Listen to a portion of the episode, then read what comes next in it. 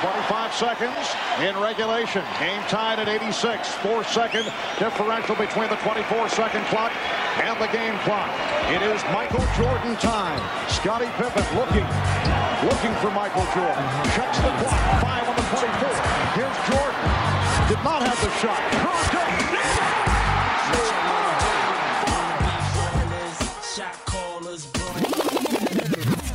Und herzlich willkommen zum Triple Double Podcast, den erst, ersten rein deutschen NBA Fantasy Podcast. Mein Name ist Michael Schneider. Mein Name ist Tom Schneider. Ja, und zusammen sind wir die Schneiders, das österreichisch-deutsche Duo, nicht verwandt, nicht verschwägert und gleich alle Fragen äh, vorwegzunehmen. Ähm, ja, freut mich, dass ihr heute bei unserer ersten Episode dabei seid. Wir werden euch jetzt wirklich im Laufe der kommenden NBA-Saison äh, nicht rund um die Uhr, aber laufend ähm, zum Thema Fantasy mit Infos versorgen. Wir werden natürlich über unsere Teams berichten, wir werden über äh, diverse aktuelle Themen berichten, wie sind die Verletzungssorgen der Teams, wie, sind, wie ist da die Injury Updates, was gibt es Neues in den Rotationen, äh, welche Sleeper sind am Markt, welche Free Agents kann man sich noch äh, sichern und so weiter. All das werden wir für euch hier im Pod raushauen und hoffentlich bei euren Teams dann äh, mit den ein oder anderen Tipps weiterhelfen können. Ja. Ähm, am Anfang, Tom, okay, würde ich sagen, ähm, stellen wir uns einmal den Hörern vor, ja, damit wir ein bisschen unseren Background äh, zum Thema Basketball auch kennenlernen. Ähm, Ja. ich fange gleich einmal an. Also ich bin ein Kind der 90er. Wie ihr schon am Intro vielleicht der ein oder andere gemerkt hat, das war ja eine, äh, eine Sequenz aus den, aus den Finals 1997, Bulls gegen Jazz, Game 6, wo Steve Kerr den Buzzerbeater nach dem äh, Jordan Assist reinknallt. Ähm, ja, das war meine Zeit, mit der ich quasi groß geworden bin mit dem NBA Basketball. Und die Bulls natürlich, das Team der Stunde damals, Jordan, äh, gerade am Rausfäden seiner Karriere noch mit den, mit den ein oder anderen Hi ähm, na, Highlights. Dennis Rodman war ein ganz großer Favorit. Damals war das noch der Gossip, Gossip Talk. Ja, ich habe mir sogar die Biografien von Dennis Rodman gekauft. Und ja, heute gibt es die Kardashians und die ganzen Basketballer. Ja, das ist dann gar nicht mehr schon so was Besonderes. Damals war das wirklich noch Celebrity Talk mit Dennis Rodman, Carmel Electra zum Beispiel. Ja. Die waren, glaube ich, 48 Stunden verheiratet oder so, keine Ahnung. Aber wir schweifen ab. Das hat zum Thema Fantasy nicht viel zu tun. Aber das ist ein bisschen nur meine Geschichte. Ich habe dann leider ab den 2000ern ein bisschen wieder den Faden verloren sozusagen.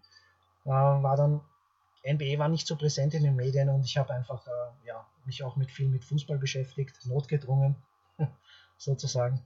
Und jetzt die letzten drei Jahre ähm, ist es wieder quasi aufgekeimt, die Liebe zum Basketball, zum runden Leder und auch äh, meine Sammelleidenschaft.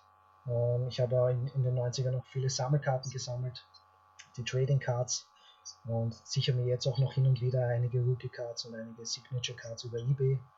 Ähm, alles andere könnt ihr auf meinem Blog, auf unserem Blog nachlesen, tripledouble.blog. Da gibt es auch aktuelle News und natürlich in Zukunft auch alles zum Bot.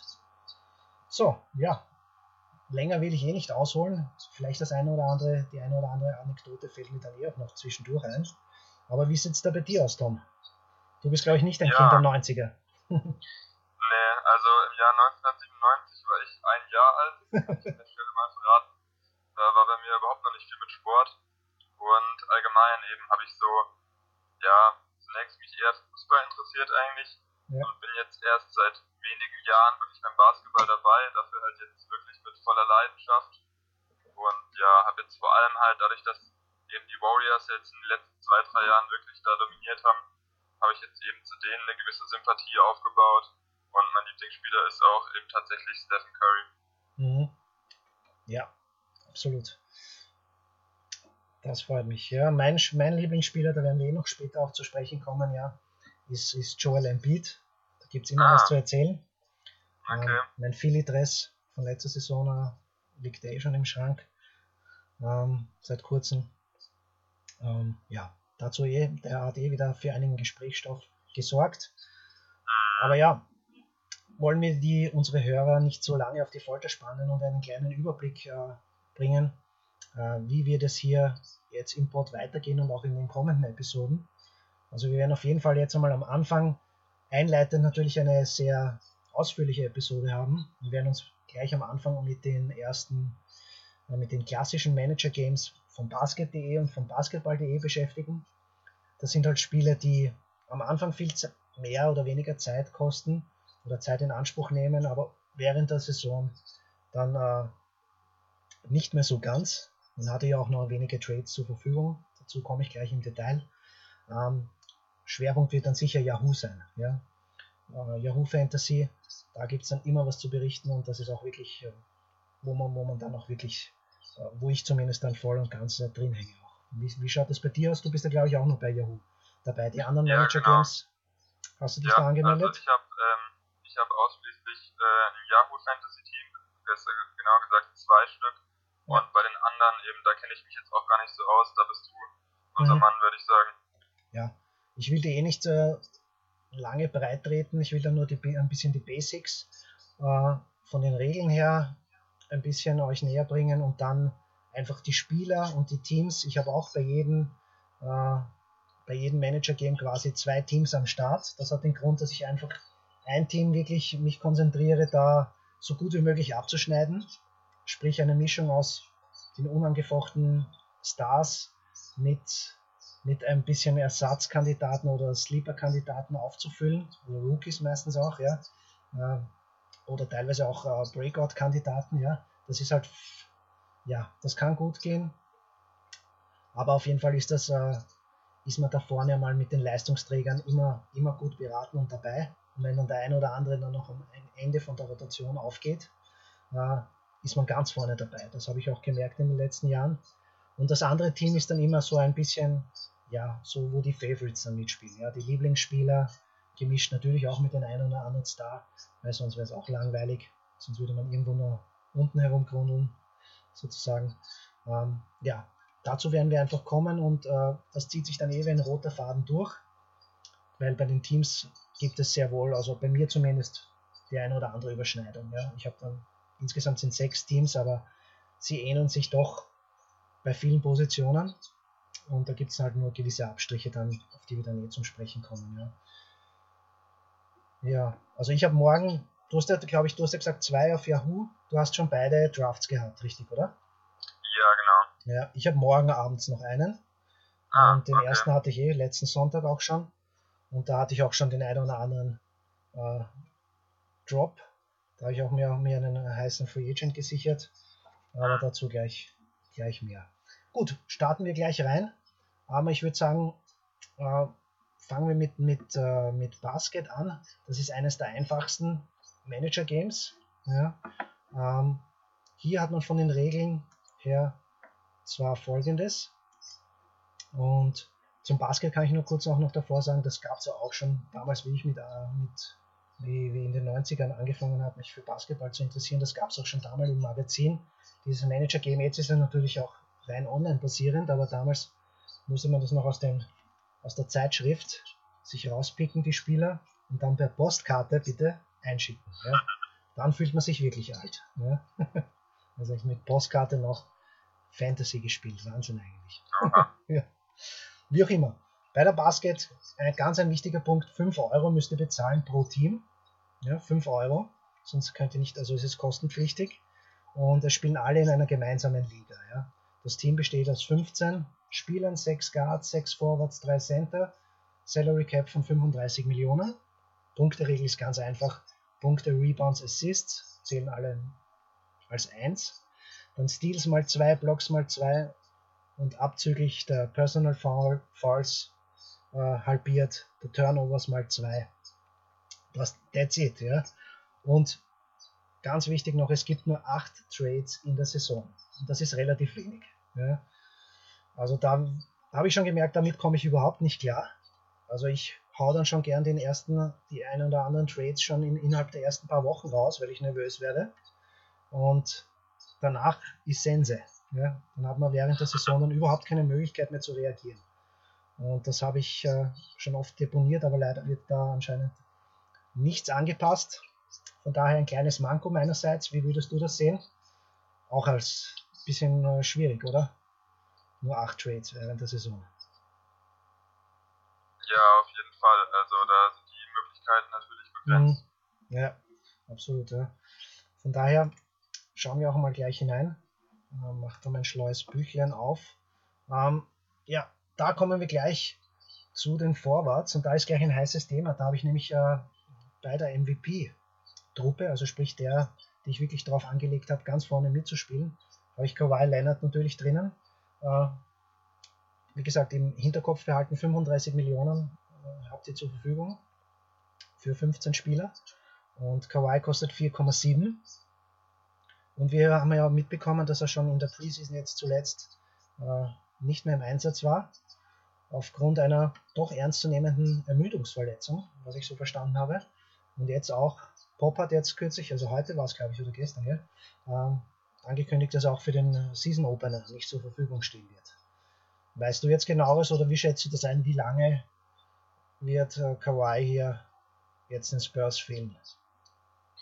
Also, was ich momentan weiß, ist, dass er ähm, im Training so schon wieder Freiwürfe wirft und so paar lockere Shooting Drills macht, aber eben noch weit davon entfernt ist, jetzt wirklich schon wieder ins Vollkontakttraining einzusteigen. Mhm. Und ja, ich bin dann gespannt. Also ist ja immer wieder eine typische Geschichte. Zuerst hieß es so, ja, hier Preseason fällt er aus, so zum Saisonanfang ist er wieder zur Verfügung. Und jetzt heißt es eben, er fällt das erste Spiel aus. Äh, man darf auf jeden Fall gespannt sein. Mhm. Ja, aber nichtsdestotrotz wissen wir alle, was wir an, an, an Kawhi äh, haben, wenn wir ihn picken. Äh, im Fantasy-Team. Von daher ähm, überwiegt dann doch noch der Glaube daran, dass er bald wieder zurückkehren wird und sich zurückkämpfen wird. Von daher habe ich ihn in meinem Team dabei. Ähm, ähm, ich hoffe, das wird sich äh, bezahlt machen. Weiters gehen wir dann die Nummer 2. Das ist natürlich auch ein, ein, ganz heißer Pick jetzt in allen Ligen, in allen Manager-Games und äh, wo man halt Basketball, Fantasy Basketball spielen kann, ist natürlich Janis Antetokounmpo. Hier beim Basket 4,4. Ähm, wenn ich rüberschaue, äh, bei basketball.de kostet es ein Vielfaches, aber da hat man auch das Doppelte an Salary Cap, nämlich 60 Millionen. Dort kostet er 12 Millionen, über 12 Millionen. Aber ist für mich eine Bank, habe ich auch als ersten Draft-Pick bei Yahoo genommen. Äh, noch vor James Harden, der ist damals, der ist da noch frei gewesen. Ja, ganz normal. Also ich bin überzeugt davon, dass er wirklich wieder eine mega starke Saison spielen wird. Er hat auch gestern wieder äh, in der Preseason ja aufgezeigt. Also er punktet, er reboundet, er blockt, er spielt Assists, er kann alles einfach. Ja. Die Wurfquote von draußen ist halt noch ein kleines Manko bei ihm. Aber ansonsten sehe ich da überhaupt kein Problem. Also wenn ihr Janis haben könnt, nehmt ihn euch. Äh, er, es wird sich bezahlt machen und ich denke auch, dass er sich durchwegs in die MVP-Diskussion reinspielen kann. Die Bugs sind halt die Bugs, die werden in die Playoffs kommen, wieder meiner Meinung nach. Aber ja, es ist halt ein Team, das noch einen weiteren Superstar braucht, zumindest noch. Und es sind ja nicht einmal alle fit. Wir wissen, Jabari Parker ist ja äh, noch länger weg. Ähm, von daher wird er sich da wahrscheinlich nicht ganz ausgehen. Aber generell wird er für jedes Fantasy-Team einen ungeheuren Wert haben. Was meinst du? Bist du auch ähm, ein Janis-Fan? Ja, auf jeden Fall. Also eben, was man bei den Jungen, finde ich, immer schnell vergisst, ist, der ist stand aktuell 22 Jahre alt. Mhm. Und der hat bisher in jedem Jahr, in, der, in, der, in dem er in der Liga war, seine Stats in wirklich allen Bereichen verbessert. Also Punkte, Rebounds, Assists, Blocks, ja. Steals, die Quoten sind besser geworden. Und eben, der hat bisher jedes Jahr einen riesen Schritt nach vorne gemacht. Und ich bin echt gespannt, äh, ja, wann er sein Limit erreicht hat. Mhm. Und eben denke auch, dass der diese Saison für Fantasy definitiv ja. ähm, ein guter Pick ist für die Top 3, eben auch an 1 definitiv äh, eine valide Möglichkeit. Und auch eben was ähm, die Saison an sich angeht. Also ich sehe ihn auch so ein bisschen als, ja, als lieber Kandidat für den MVP. Mhm. Ja, sehe ich genauso. Also da kann man wirklich nichts falsch machen. Äh, da wird jeder seine Freude dran haben, äh, wenn er Janis im Kader hat. Also für mich gibt es da keinen dran vorbei. Ähm, Im zweiten Basket-Team habe ich dann auch noch Porzingis für die Forward-Position um 3,6 Millionen. Ich denke, da ist die Sachlage auch ganz klar. Also bei New York, wir wissen ja, wie der Status quo dort ist. Ähm, er ist der neue Franchise-Player, ganz klar. Und ich denke auch, er wird in den, äh, bezüglich den Stats hier wieder einen weiten, einen großen Schritt vor, äh, vorangehen und vor, äh, gut machen. Von daher natürlich super interessant, auch in Bezug auf Fantasy. Ja, ähm, ja viel mehr gibt es eigentlich nicht zu sagen, oder? Was meinst du? Bist du da auch ähnlicher Meinung? Oder siehst ja, du irgendein Problem Fall. bei also, Porzingis? Ähm, Porzingis ist ähm, auf jeden Fall in New York jetzt auch so die Nummer 1 Option und Mhm. eben da kann man sich auch viele Punkte und Rebounds und auch Blocks von ihm versprechen. Und Genau. ja auch Dreier. Also dafür Mhm. ist er ja auch bekannt.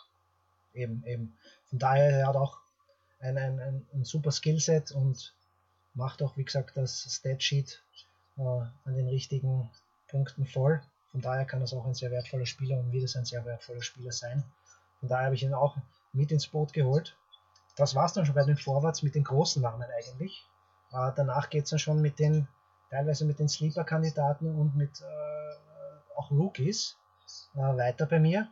Ähm, ich habe dann noch einen, äh, den äh, Taurian Prince zum Beispiel äh, mit an Bord um 1,3 Millionen von den Atlanta Hawks. Ich glaube, das ist auch kein Geheimnis. Wissen wir ja alle, Atlanta ist im Rebuild rund um Dennis Schröder. Taurian Prince hat schon äh, Ende letzter Saison gezeigt, dass er sowohl am offensiven und auch am defensiven Ende äh, gut, äh, gut dabei ist und dass man hier auch einen weiteren Schritt natürlich äh, von ihm erwarten kann, da er natürlich Starter sein wird, einige Minuten bekommen wird. Also ich denke hier um 1,3 Millionen ist das eine sehr interess interessante Option. Ähm, ist auch bei, bei Basketball.de in ähnlicher Preiskategorie, obwohl man da einen doppelten Salary Cap hat, wie gesagt. Von daher ist für mich Pflicht, ihn reinzunehmen. Ja. Was denkst du über Torian Prince? Ähm, ja, Meinung? mag ich auf jeden Fall Mhm. auch sehr. Bin ähm, gespannt, wohin die Reise bei ihm noch geht. Ich sehe bei ihm vor allem defensives Potenzial Ja. noch vorhanden und wie du gesagt hast, er wird nächstes Jahr bei den Hawks äh, auf jeden Fall tonnenweise Minuten sehen. Genau. Dann äh, geht es schon weiter zu äh, Stanley Johnson von den Detroit Pistons um 1,2. Ähm, ja, äh, ähnlich auch wieder bei, bei Basketball.de, ähnlicher Preis. Ähm, ist für mich ganz klar, spielt auch quasi jetzt bei den Pistons äh, in der Startelf, hat jetzt so ein bisschen äh, Möglichkeit oder eben auch den Druck, sich zu beweisen oder sich beweisen zu müssen. Er hat noch nicht so abgeliefert in der vergangenen Spielzeit. Ähm, ich glaube, das war ja auch verletzungsbedingt, oder? Weißt du da genaueres? Ich habe das jetzt gar nicht im Kopf. Auf jeden Fall. Ähm, oh, mit den Verletzungen, ob Ja. er verletzt war, bin ich jetzt auch überfragt. Ich weiß nur, dass ich eben auch ihn für einen interessanten Mann gehalten habe, aber in der letzten Saison hat er mich persönlich jetzt wirklich enttäuscht, weil da sind gerade so Werte wie Effizienz und Freiwurfquote letztes Jahr nochmal ein ganzes Ding runtergegangen und eben eigentlich erwartet man von. Sophomores ja, dass die da eher einen Schritt nach vorne machen Mhm. als einen Schritt zurück. Ja. Also Verletzungen hat er doch nichts. Er hat 77 Spiele gemacht. Von Okay. daher. Ähm, aber du hast recht. Wurfquoten 35% von draußen, äh, 29 von der Dreierlinie. Das ist echt mies, ja. Ähm, Ja. Aber ich, ich glaube daran, dass es heuer besser wird. Und deswegen habe ich ein bisschen so ähm, ihn da als, als, als, als, als, als, als Bounceback-Kandidaten äh, mit reingenommen. Und hoffen wir, dass das aufgeht. Auf jeden Fall. Äh, er hat Potenzial. Und wir werden sehen, ob das Ganze aufgeht. Ja. Also wird auf jeden Ja. Fall in Detroit Spielzeit bekommen. Und auch noch ein ganz junger Mann. Ja. Ähm, dann geht es schon weiter im Basketball.de. Genau habe ich hier noch einen interessanten Mann bei den Forwards auch. Den darf ich euch natürlich nicht unterschlagen. Äh, die, die Philly Connection habe ich dann noch an Bord. Die habe ich äh, natürlich auch äh, gepickt, nämlich äh, Ben Simmons und äh, Covington. Covington ähm, um 5,5 und Simmons um 6 Millionen. Ja. Also sind für mich keine Sleeper-Kandidaten mehr, auch keine Kandidaten mehr, die jetzt, wo wir nicht wissen, woran wir sind, im Gegenteil. Äh, obwohl Siemens ja bleiben wir zuerst einmal bei ihm. Äh, letzte Saison komplett verletzungsbedingt gefehlt hat. Ähm, haben wir schon in der Preseason gesehen, dass der Junge wirklich äh, gute Skills hat, den Ball bringt, ähm, nahe an Triple Doubles schon gekratzt hat, äh, sei es von den Punkten Rebounds, Assists her. Und die Quoten sind halt nicht natürlich nicht die besten, das ist klar, aber das ist normal bei einem Rookie. Und ich denke, an ihn wird man viel Spaß haben. Überhaupt an Philly, das da können wir gerne später noch ein bisschen drüber plaudern. Aber Ben Simmons auf jeden Fall sollte man im Team haben. Ähm, Covington auf der anderen Seite ist eher einer, der für seine defensiven Skills bekannt ist, auch für seine äh, Distanzwürfe. Und ja, ich denke, da kann man auch nichts falsch machen. Was meinst du? Ja, also Covington bin ich auf jeden Fall auch ein großer Fan von. Ist momentan einer der 3D-Spieler der Liga. Mhm und eben hat letzte Saison auch fast zwei Steals rausgehauen, dazu einen Block mhm. und hat sich damit in absolut elitären Kreisen gefunden. Mhm. Wird oft noch äh, unterschätzt, ja, meiner Meinung nach. Ja, ja. auf jeden Fall. Absolut. Also ist meiner Meinung nach ein underrated Player. Mhm. Genau, ja. Und was meinst du zu Simmons? Bist du da auch davon überzeugt, dass er da gute, nicht nur gute Zahlen auflegen wird, sondern auch wirklich da bei Philly wirklich für Furore sorgen wird und auch die ganze Saison fit sein wird vor allem? Wie schwer zu sagen, ja, was Fitness angeht, mache ich mir ehrlich gesagt keine Sorgen. Es mhm. scheint ja mehr so ja, ein Unfall, sag ich mal, gewesen zu sein, mhm. wie jetzt irgendwas Chronisches oder so.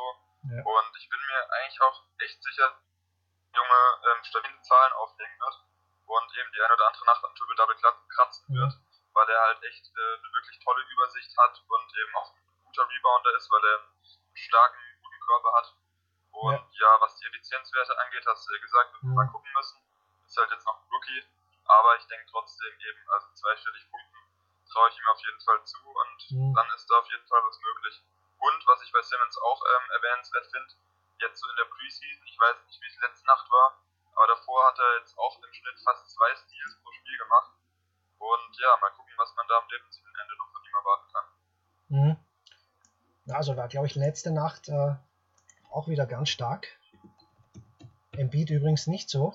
Der hat sich dann mit ja. anderen Schlagzeilen. Ja, das stimmt, das äh, habe ich auch mitbekommen. Mit ja, Hassan halt Whiteside ein bisschen angelegt. Ein Trash Talk dann auch auf Twitter weitergeführt. Okay.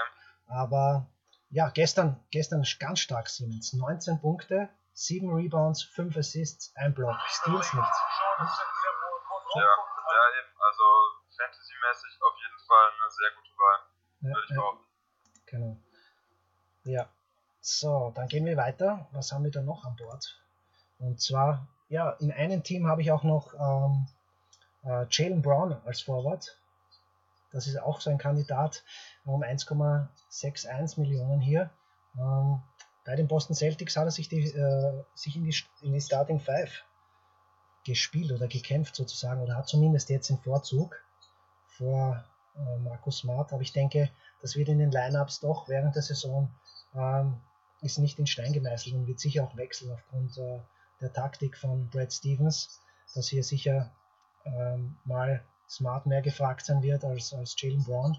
Aber ich denke doch, ich mag sein Skillset, auch wenn es jetzt noch sehr, sehr verbesserungswürdig ist und auch defensiv jetzt nicht, nicht der, der Wahnsinn, im Gegenteil. Aber ich mag seine offensiven Skills, seine Scorerqualitäten und ähm, deswegen von mir auch ein Kandidat, den ich hier reinnehme, der wird sicher auch äh, im Verhältnis, im Preis-Leistungs-Verhältnis hier im Fantasy gut abschneiden. Hast du irgendwas äh, zu, zu sagen zu Brown? Ähm, Oder ist das eher ein Spieler, der dich nicht wirklich tangiert?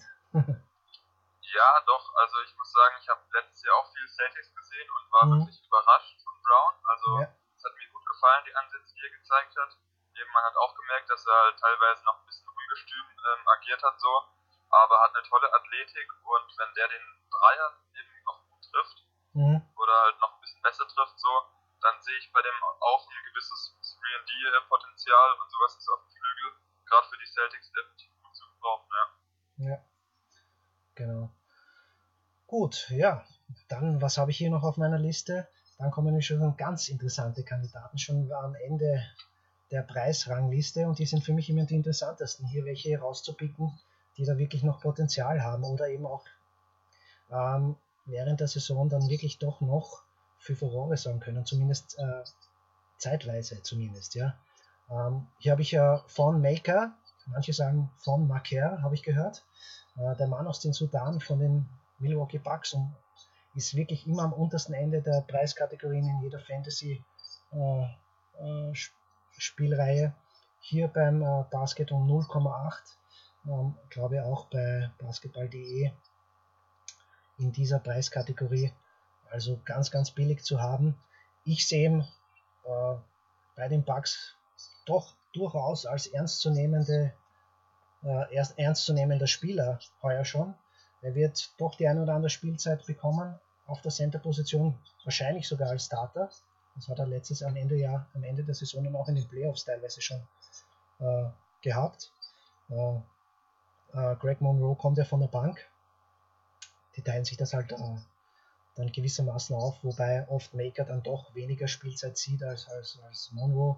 Aber ganz interessanter Mann, äh, enorm viel Potenzial, ganz jung, ähm, kann auch von draußen schießen. Also da wird, der wird in den nächsten Jahren sicher noch sich sehr weiterentwickeln. Jetzt ist es halt noch, es ist noch sehr roh, der ganze Spieler und, und sein Skillset, aber es lässt schon durch, durchblicken, dass da einiges zu erwarten ist. Ja, daher habe ich ihn reingenommen und denke doch, dass er ein bisschen liefern kann. Zumindest äh, in der Kategorie Spieler, die es um diesen Preis gibt am Markt, sehe ich da wenig, wenig andere. Was hältst du vom Spielertyp von Maker? Ja, also ist natürlich wahnsinnig interessant, eben wie du schon angesprochen hast. Er ist noch roh, das mhm. definitiv, aber eben er hat angedeutet, den Dreier zu treffen. Genau. Ähm, er ist eben wahnsinnig lang, also das ist ja. echt beeindruckend. Und mit solchen körperlichen Voraussetzungen, beziehungsweise mit so einem Skillset, hat er natürlich auch das Potenzial, da so ein bisschen ja, in diese, in diese Einhornriege irgendwann mal zu rutschen. Halt jemand wirklich, der hinten dir den Ring beschützt und vorne dir den Dreier reinknallt. Und somit auch äh, für Fantasy-Leute, gerade bei dem Preis natürlich auch mhm. äh, was, was man im Auge behalten sollte. Mhm. Genau.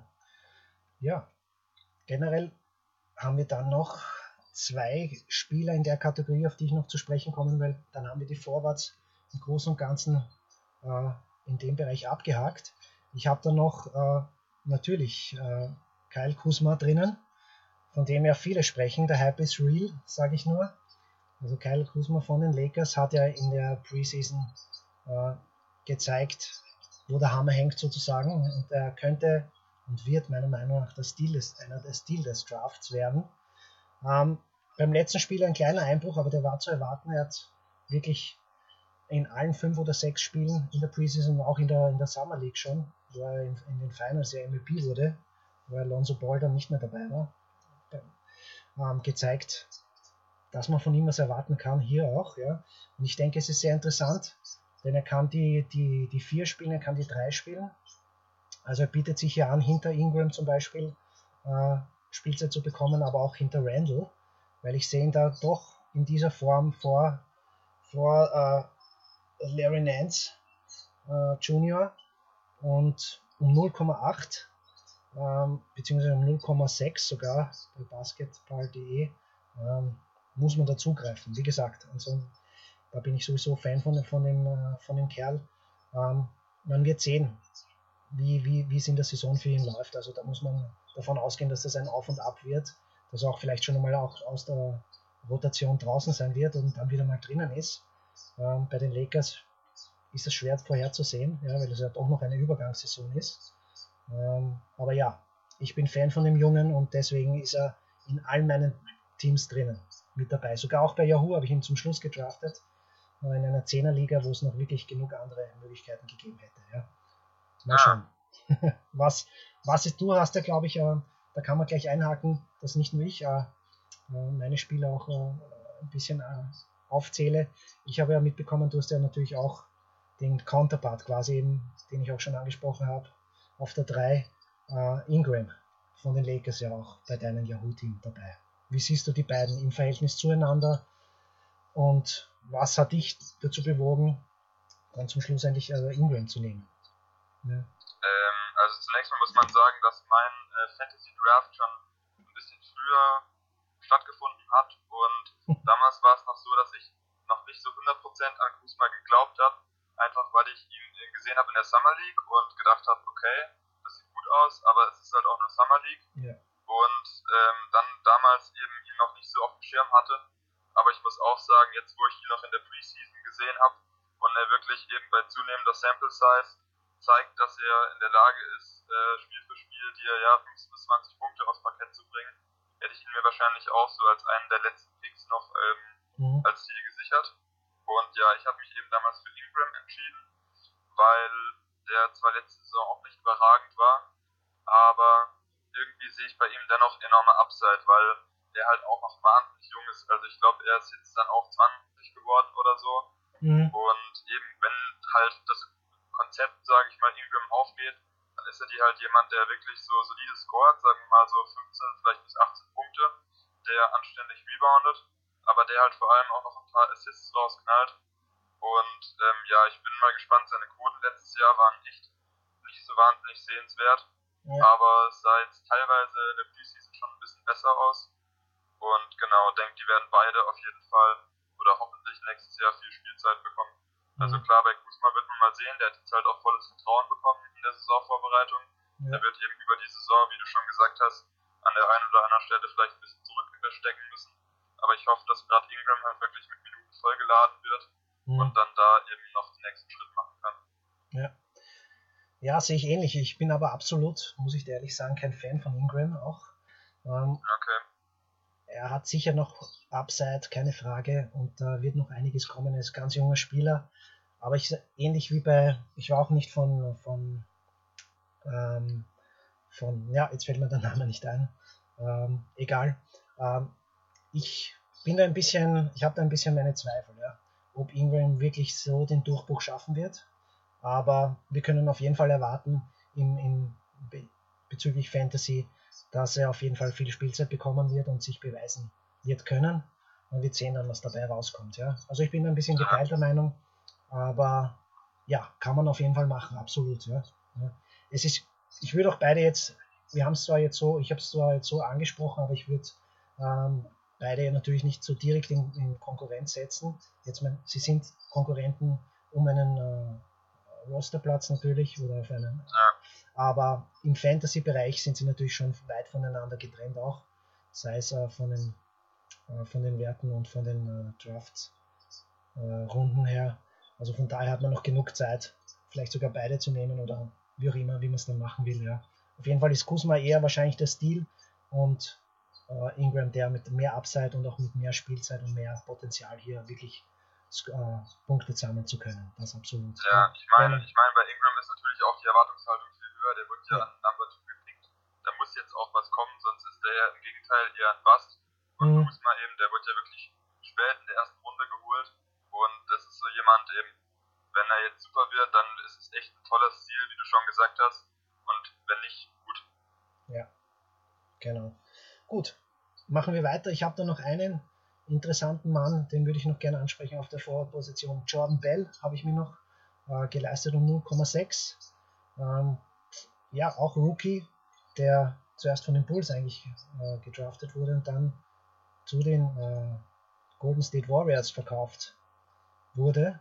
Und die haben schon äh, durchaus Gefallen an dem jungen Kerl gefunden. Auch Steve Kerr hat, äh, habe ich letztens gelesen, gemeint, er wird schon die eine oder andere Möglichkeit bekommen, sich zu beweisen in, in bestimmten äh, Konstellationen. Sprich, dass der Junge wird sicher einiges an Garbage Time bekommen, weil bekanntermaßen die Warriors ja die ein oder, das ein oder andere Blowout sicher wieder diese Saison äh, raushauen werden. Von daher bin ich guter Dinge, dass der Junge doch ein bisschen äh, Minuten bekommt und ein bisschen, äh, ein bisschen äh, Stats liefern kann. Ja? Was siehst du? Oder ist, glaubst du, dass der ja wirklich eher am Ende der Rotation sein wird? Ähm, Aber- ja, also Jordan Bell hat ja eben, ist ja von meinen Warriors geholt worden. Auch ein cooler Move, wo sie da den Bulls einfach den Second Round abgekauft haben. Genau. und sich so ähm, da eben noch jemanden schnappen konnten. Ja. Und es ist witzig, dass du ihn ansprichst, weil ich habe äh, vor wenigen Tagen, ich glaube vorgestern war es, ähm, eine Fanbrille für den. Podcast ins Gesicht von Stademeyer aufgenommen. Also da wird man mich auch in Ah. den nächsten Tagen mal noch hören und habe eben da über die Warriors, im speziellen Curry und auch Jordan Bell äh, ein, zwei Worte verloren Mhm. weil ich ähm, auch ein absoluter Fan von ihm bin. Also ich habe sogar tatsächlich ein, zwei Spiele von ihm am College gesehen. Cool. Und eben bei ihm so ein bisschen so, wie halt alle sagen, dieses Draymond Green Potenzial. Ich glaube, er wird jetzt nicht der nächste Draymond Green, weil Draymond Green wirklich absolut Mhm. einzigartig ist in dem, was er für eine Defense tut. Ja. Aber ich sehe da schon gewisse Ansätze, dass er halt auch wirklich auf einem sehr, sehr guten Niveau verteidigen kann. Und Mhm. eben hoffe genau wie du, dass er halt nächste Saison, gerade wenn die Warriors mal wieder ein Blowout haben, was nicht so selten vorkommen wird, Ja. halt dann da noch noch ein paar Minuten sieht und eben einfach Spielpraxis sammeln kann. Mhm. Genau. Na, interessant. Bin ich gespannt an der Stelle, weil du hast das ja quasi gerade geliefert, das habe ich eigentlich am Anfang verschlafen ein bisschen. Ähm, kann man jetzt am besten hier nachholen, ein Shoutout an die Podcast-Kollegen, an die Deutschen, die uns natürlich auch maßgeblich äh, in unserer NBA-Leidenschaft quasi mit begleitet haben und auch äh, motiviert haben, sozusagen indirekt, dass wir hier heute so, so, so zusammensitzen. Besonders ins Gesicht von Staudenay über diese Community haben wir uns ja auch gefunden. Äh, Ja, ähm, daher auch ein Shoutout an die Jungs From Downtown und God Next. Das sind die Podcasts, die ihr auf jeden Fall euch reinziehen müsst. Ähm, wenn ihr das nicht schon macht, wovon ich jetzt fast einmal äh, ausgehen werde. Ja? Das sei noch ein, als, äh, als Detail am Rande erwähnt. Aber back to the, äh, back to the basics. Ähm, ich würde sagen, schließen wir die Vorwärts jetzt einmal vorerst ab. Ich glaube, ich bin alles so Wichtige durchgegangen, ähm, um hier nicht wirklich, dass das alles Kraut und Rüben, wie man so schön sagt bei uns, werden zu lassen, gehen wir weiter zu den Guards. Hier habe ich auch ähm, äh, gute Erfahrungen mit Damian Lillard gemacht. Auch letzte Saison absoluter Top-Pick im Fantasy-Bereich.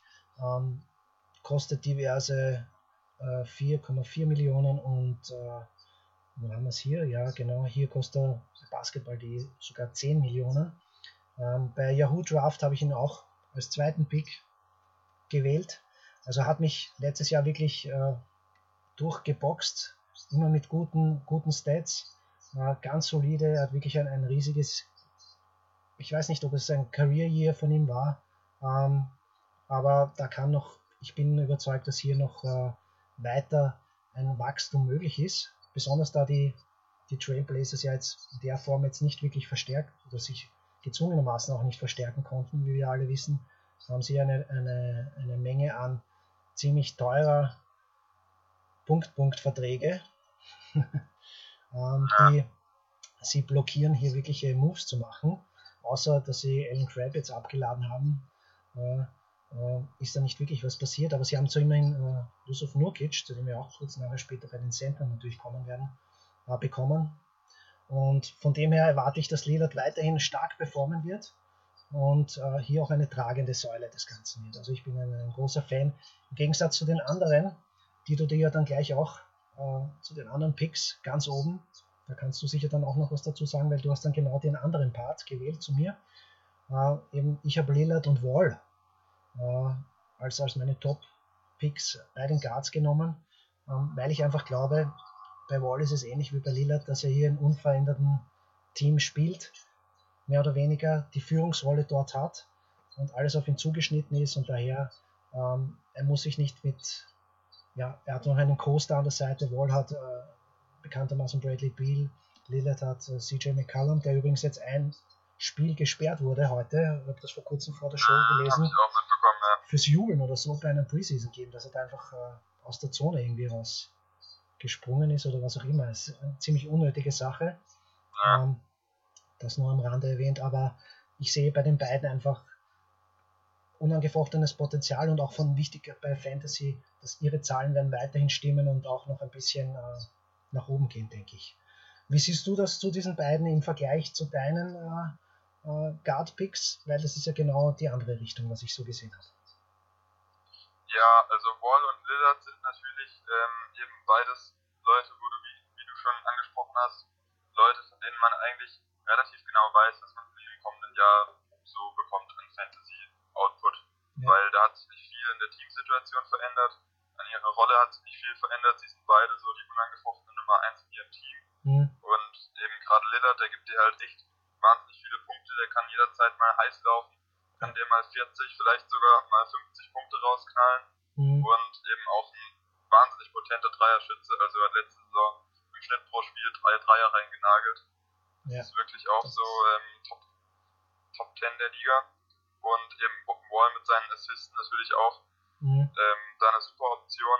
Ich persönlich bin jemand, wo ja so ein bisschen auf Effizienz steht, sage ich mal. Mhm. Deswegen gehe ich da eher mit anderen Jungs in Richtung von Curry und Konsorten. Ja. Aber ich kann es definitiv verstehen, dass du da dir die beiden rausgesucht hast, weil eben was Punkte, Assists und Dreier angeht, mhm. sind die ähm, jeweils absolut, äh, ja, absolute Top-Kandidaten. Mhm. Jetzt ist, weil du Effizienz auch angesprochen hast, also bei, bei Basket haben wir kurz die Regeln äh, besprochen, da zählen wirklich nur diese ganzen einfachen Skills. Da sind äh, äh, Field Goal Percentage etc. alles nicht dabei. Bei Basketball.de ist das schon dabei. Das ist der kleine, aber feine Unterschied. Das heißt, hier ähm, im Detail jetzt äh, heißt das auch, dass man hier das auch berücksichtigen kann und sollte, dass es doch ein bisschen das Wer die Wertung beeinflusst. Ähm, von daher ja, sei das auch noch angemerkt, dass man hier darauf auch ein Augenmerk legen sollte. Daher auch bei der Kaderzusammenstellung hier ein bisschen drauf schauen. Daher ist das ganz, ganz, ganz wichtig auch in dem Fall zu berücksichtigen. Ja, gut. Das heißt, du hast äh, Curry gewählt. Wen hast du noch bei den, äh, als, als oberen Pick bei den Guards genommen? Äh, Kemba Walker. Kemba Walker. Habe ich mir noch rausgesucht. Okay. Ja. Können wir gerne auch gleich darüber sprechen. Ähm, ich hatte nämlich auch in einem Team äh, Jeremy Lamb äh, gehabt, beziehungsweise auch äh, gepickt im Yahoo Draft, bin aber davon jetzt wieder abgekommen und habe mir, ähm, das hat jetzt damit weniger zu tun, aber Josh Richardson gesichert. Zu dem sei auch dann gleich nachher noch was gesagt, aber um bei den Charlotte Hornets zu bleiben, wir wissen ja, Nicolas Batum fällt aus, zwei bis drei Monate waren das, gell? soweit ich ja. weiß. Und daher ist natürlich für Lamp äh, einiges an Spielzeit jetzt in der Starting Five frei geworden. Auch wird äh, Malik Monk, der Rookie, davon äh, profitieren, der in der Preseason stark war. Also diese beiden Namen würde ich mir auf jeden Fall schwarz anstreichen. Ähm, sind durchwegs Kandidaten für diesen Zeitraum, bis Batum wieder fit ist, ähm, durchwegs hier in den Kader zu nehmen, relativ preisgünstig. Und werden sicher einiges an Spielzeit dadurch bekommen. Und bei Lamp bin ich mir sicher, dass er auch sehr äh, äh, stark davon profitieren wird und auch von den Zahlen her sicher stabiler auflegen wird als ein Monk. Wobei, ja, wird sehr interessant sein, die beiden. Ähm, was sagst du dazu und, und was erwartest du dir von, von Walker an sich? Also zunächst mal muss ich vielleicht vorneweg nehmen, dass ich letztes Jahr jetzt nicht so wahnsinnig viele Hornets-Spiele gesehen habe, mhm. was äh, Gegensatz dazu steht, dass ich bei meinem Yahoo Fantasy Team tatsächlich zwei äh, Spieler der Charlotte Hornets gepickt habe, und zwar einmal Kemba Walker und den von dir schon mhm. angesprochenen mhm. Nicolas Batum, der damals allerdings noch fit schien, also da hatte ich auch einfach ein bisschen Pech im Draft-Timing. Ja. Und ja, von Walker erwarte ich mir nächste Saison eigentlich, dass er an die Leistung aus letztem Jahr anknüpft, wo er ja wirklich bärenstark war. Und ja. ähm, da er wirklich auch eben Career High, korrigiere mich, wenn ich falsch liege, Scoring Output geliefert mhm. hat, bei tollen Quoten. Und ja, bei Batum muss ich jetzt halt mal gucken. Der wird jetzt halt erstmal auf die Bank gesetzt, weil es bei uns keinen Injury-Spot gibt. Aber wenn er zurückkommt, hoffe ich natürlich, okay. dass er mir auch ein paar Punkte und vor allem auch noch ein paar Assists geben wird. Also du den ähm, Station quasi noch. Ja, genau. Mhm. Und sonst, Jeremy Lamb, muss ich eingestehen, habe ich bisher gar nicht so auf dem Schirm gehabt, also war Spieler, der sich mir aufgedrängt hat. Aber eben deine Theorie klingt auf jeden Fall plausibel oder es macht auf jeden Fall Sinn, der Gedankengang, dass er dann natürlich mit der Verletzung von Batum mehr Spielzeit sehen wird. Und ja, ich würde aber auch tatsächlich Malik Monk nicht unterschätzen, weil mhm. eben ich fand auch, der hat ein paar gute Ansätze gezeigt jetzt in der Preseason.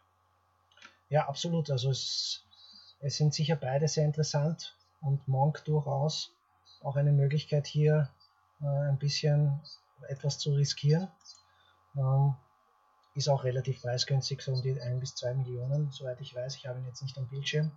Aber kann man sich durchaus einmal äh, leisten und einmal die ersten Wochen oder die ersten Monate einmal beobachten, wie sich das in der Rotation äh, einspielt, wie er sich einspielt und so weiter. Ja. Also durchaus eine, eine Option, eine valide.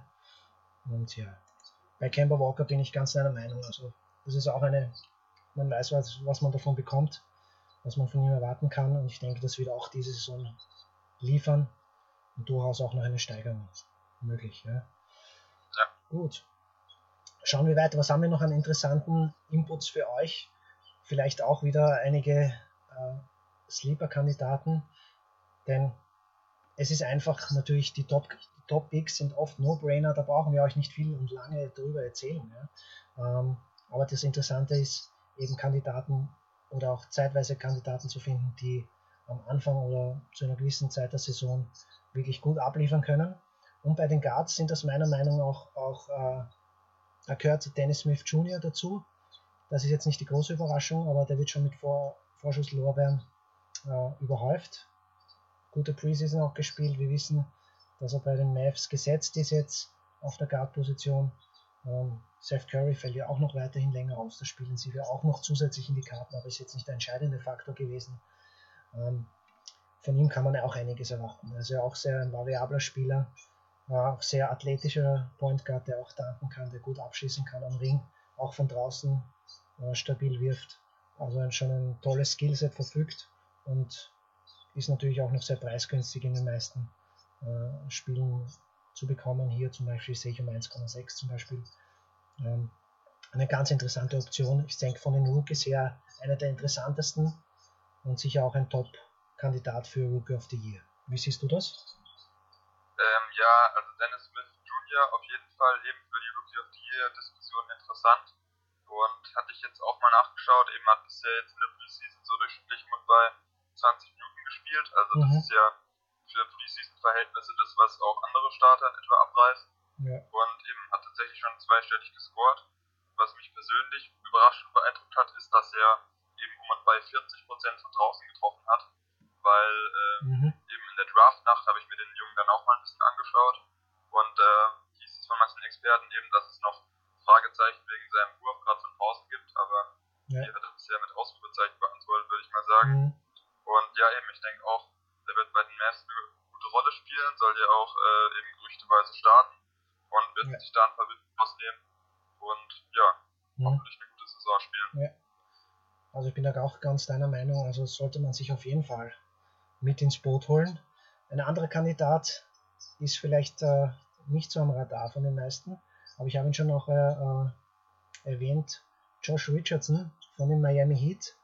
Ähm, hat jetzt auch ganz starke Preseason gespielt. Äh, ist jetzt kein Unbekannter mehr, aber bei vielen noch unterm Radar. Und jetzt auch durch den Ausfall von äh, Rodney McGruder bei den Heat, der für drei bis sechs Monate sogar ausfallen soll, ähm, ist er natürlich jetzt äh, auf der Guard-Position gesetzt und wird enorm viel Spielzeit bekommen. Und hat er auch persönlich selber verkündet, er will ja den Block, äh, den Franchise-Record von Dwayne Wade einstellen was die Blocks okay. betrifft. Das freut natürlich jeden Fantasy-Spieler. Also der dürfte auch hier äh, sehr gut im äh, Stat-Sheet auffüllen sein. Und äh, ja, ich bin überzeugt, dass der Junge äh, was reißen wird. Daher habe ich mir auch bei, bei Yahoo als, als ersten quasi von äh, als ersten Free Agent mit ins Boot geholt diese Woche. Und ja, also was, was hältst du von dem Kerl? Also ich muss sagen, als Spieler finde ich ihn echt gut eben. Also mhm. ich persönlich bin so ein, ja, so tendenziell so ein bisschen mehr im Tyler Johnson Lager. Ja, aber den hast ja du, genau. Mhm. Was meinst du? Den hast ja du im Team, oder? Soweit ich weiß. Genau, den habe ich mir auch geholt, ja. Aber eben, ich verstehe auf jeden Fall, was, was die Leute an Josh Richardson interessant finden. Was mich persönlich enttäuscht hat, ist ähm, seine neue Frisur, muss ich sagen. also er hat jetzt auch so ein bisschen ja. so diese, ich nenne es immer Wischmopp-Frisur. Und das hat Ingram sich jetzt auch zugelegt, halte ich persönlich gar nichts von. Aber eben, solange er ähm, noch einen Schritt nach vorne gemacht hat, was äh, seinen Wurf und seine Defense angeht, ja. ist es auf jeden Fall auch ein super Pick, ja. Ja, absolut. Solange es nicht Alfred Payton Frisur ist, kann man drüber hinwegsehen, sag ich mal. Nee, nee, so wild ist es nicht. ja, aber ich habe sie auch gesehen, ja. Ähm, ja. Gut, das dazu. Ähm, was ich noch auf der Liste habe, ist da will ich jetzt nicht viel äh, drüber verlieren. Das ist ein, ein, ein Goran Dragic auch von den Heat, ja. Das ist so ein quasi ein Mittel, Mittelklasse-Guard. Jetzt ist jetzt untertrieben jetzt da formuliert bei dem Fantasy-Bereich. Da kostet dieser, liegt er wirklich so im guten Mittelfeld. Aber ich finde nach dieser Monster-EM, ähm, wo er das Gold geholt hat mit Slowenien, ähm, denke ich schon, dass er halt an, uh, wirklich an seine All-Star-Form anknüpfen kann und wird. Ja, also von ihm weiß man ja, was, was möglich ist auch. Ich hoffe halt nicht, dass es das Gegenteil sein wird und dass er da ausgelaugt irgendwann sein wird der, im Laufe der Saison. Aber dann gibt es ja noch immer die Möglichkeit, ihn zu traden. Ja. Daher würde ich ihm von Anfang an schon noch das Vertrauen schenken. Ähm, von daher habe ich ihn auch noch am Boot und auch einen Patrick Beverly, der auch noch ein bisschen drunter in der Liga spielt. Davon wissen wir auch, Defensivspezialist, ähm, der einfach, ja, krasser Verteidiger, eine Klette, ja, nicht unbedingt jetzt der Shooter, der Scorer, aber man kann am anderen Ende vom Court einiges von ihm erwarten. Hast du noch eine kurze Meinung zu den zwei Jungs? Wären das auch? Ähm, ja, also Dragic eben letzte hm. Saison auch echt gut gewesen. Also so fast schon, ja. finde ich, ein bisschen ja, under the radar, wird zumindest wenig drüber geredet. Tatsächlich eben 20 Punkte rausgehauen.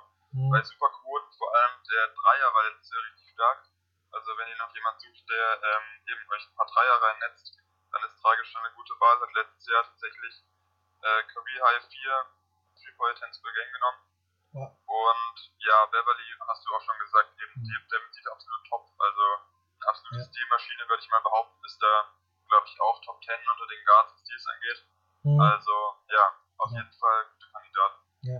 Ist ganz wichtig, dass man hier auch schaut, dass der Kader ausgewogen ist. Deswegen habe ich Beverly, Beverly im Team auch hier bei vielen, also bei zwei Teams, ähm, dort äh, geparkt, auch weil er einfach, wie gesagt, dafür sorgt, dass äh, dieses Gleichgewicht hergestellt wird zwischen äh, den Guards, die wirklich hauptsächlich nur scoren.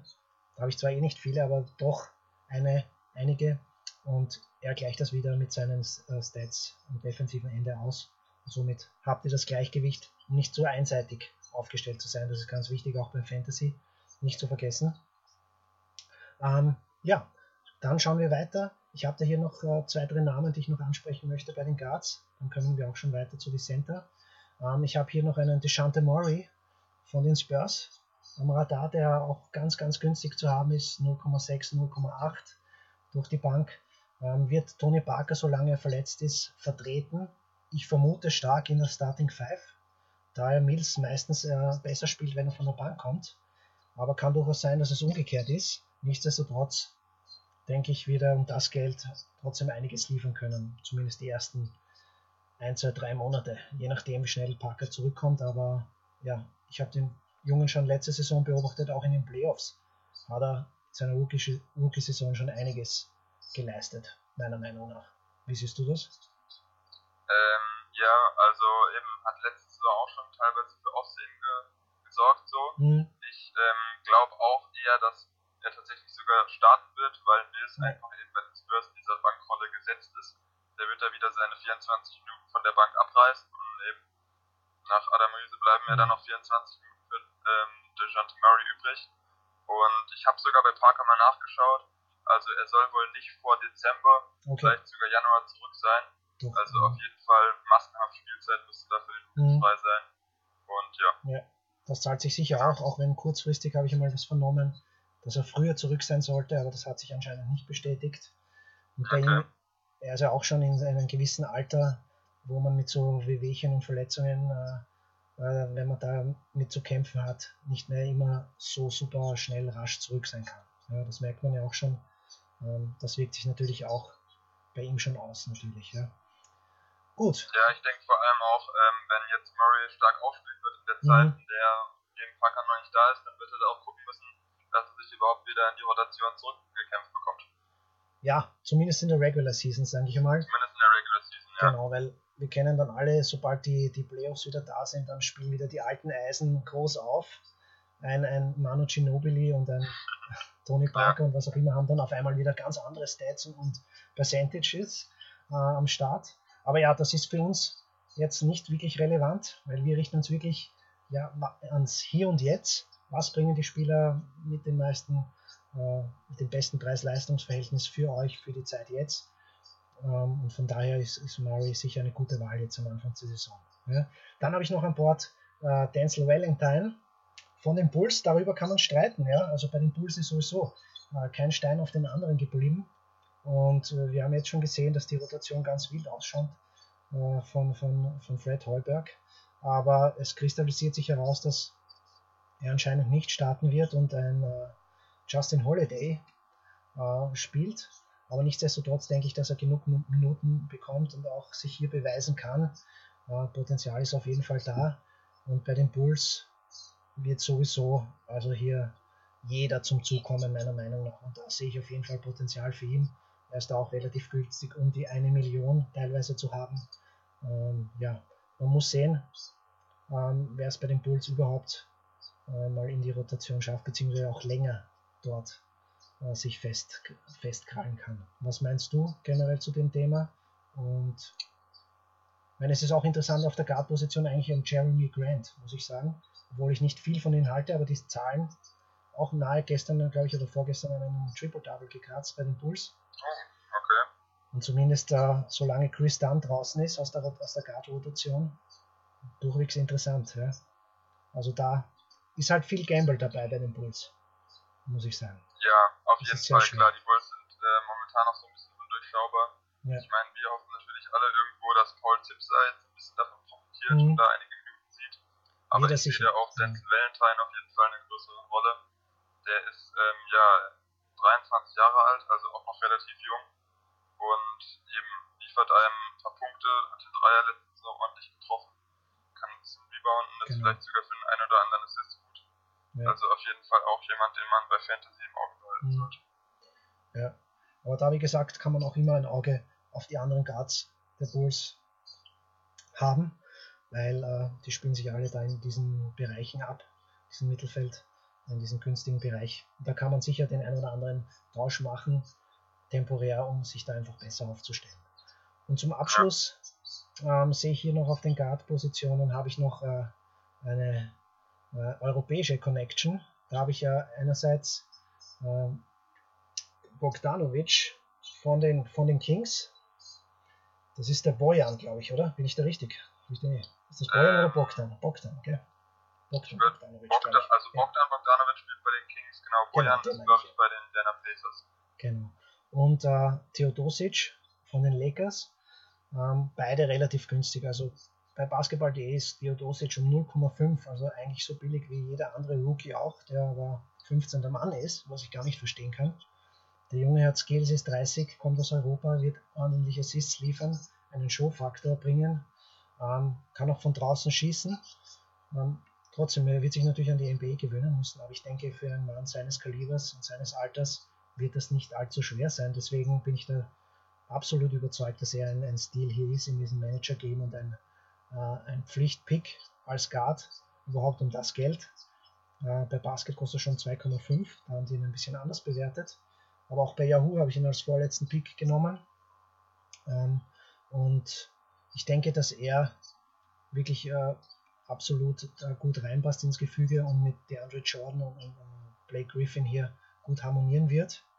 Und auf der anderen Seite äh, Bogdan Bogdanovic von den Kings.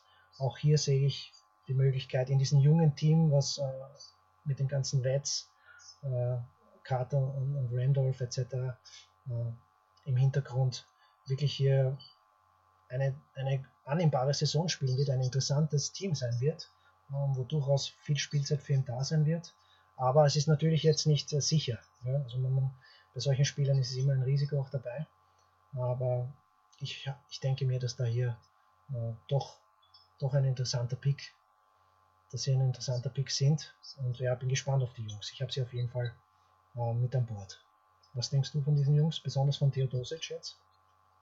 Ähm, ja, also bei Theodosic ist es so, eben habe ich jetzt auch an der Preseason verfolgt, weil ja eben da ja auch so ein kleiner Hype ausgebrochen ist und mhm sieht wirklich schon gut aus auf den ersten Metern. Also spielzeitmäßig bin ich mal gespannt, ob er startet, ob er von der Bank kommt, wie viel er spielt. Also er wird auf jeden Fall seine Minuten sehen. Das ja. denke ich mal klar. Aber eben wie, wie lange er dann am Ende auf dem Feld bleibt, weil wie du schon gesagt hast, er ist 30. Das ist natürlich einerseits top, weil er die Erfahrung hat. Aber natürlich muss man da auch so ein bisschen mal schauen, wie es konventionell aussieht. Aber ja, eben wie du auch schon gesagt hast, also wenn man Assists will, dann ist der da auf jeden Fall der richtige Mann. Mhm. Der hat jetzt in der Preseason eben, wo er jetzt nicht so wahnsinnig lang beim Team war, schon seine ähm, Momente gehabt, wirklich ein paar schöne Dinge rausgehauen und auch schon 5,5 Assists pro Spiel, so pipapo, ja. Ähm, ja, eben rausgelattet. Also, ja, ist da auf jeden Fall eine gute Option. Ja. eigentlich sollte ja Beverly, glaube ich, äh, der Starting Point Guard sein bei den Clippers, aber das okay. momentan nicht ganz fit. Also ich habe beide ja meistens an Bord, von daher ist es mir egal. Aber ja. natürlich äh, bin ich voll der Meinung, dass er da genug Spielzeit bekommt und wirklich seine Assist-Skills sind ein, ein, ein, Traum. Und Assists, glaube ich, letzte Saison sind da einige abgegangen. Deswegen bin ich halt heuer auf Nummer sicher gegangen und habe mir diesen Assist-Gott gesichert. Ich hoffe, das macht sich bezahlt. so. Ja, das glaube ich, dann wären wir auch schon mit den Guards jetzt am Ende, bevor wir noch kurz die Center durchgehen und dann einfach noch das eine oder andere, was liegen geblieben ist, noch kurz ansprechen. Ähm, es sei uns bei der ersten Episode verziehen, dass wir da noch nicht so ganz die Profis sind, aber ich hoffe trotzdem, dass, ihr, dass es euch Spaß macht. Ähm, in meiner Center-Rotation habe ich jetzt äh, einen Namen, der auch öfters fällt, ist natürlich Rudy Gobert, das ist auch ein No-Brainer, ja. Ähm, ist einer der teureren Kaliber, aber von dem kann man gute, gute äh, Quoten erwarten.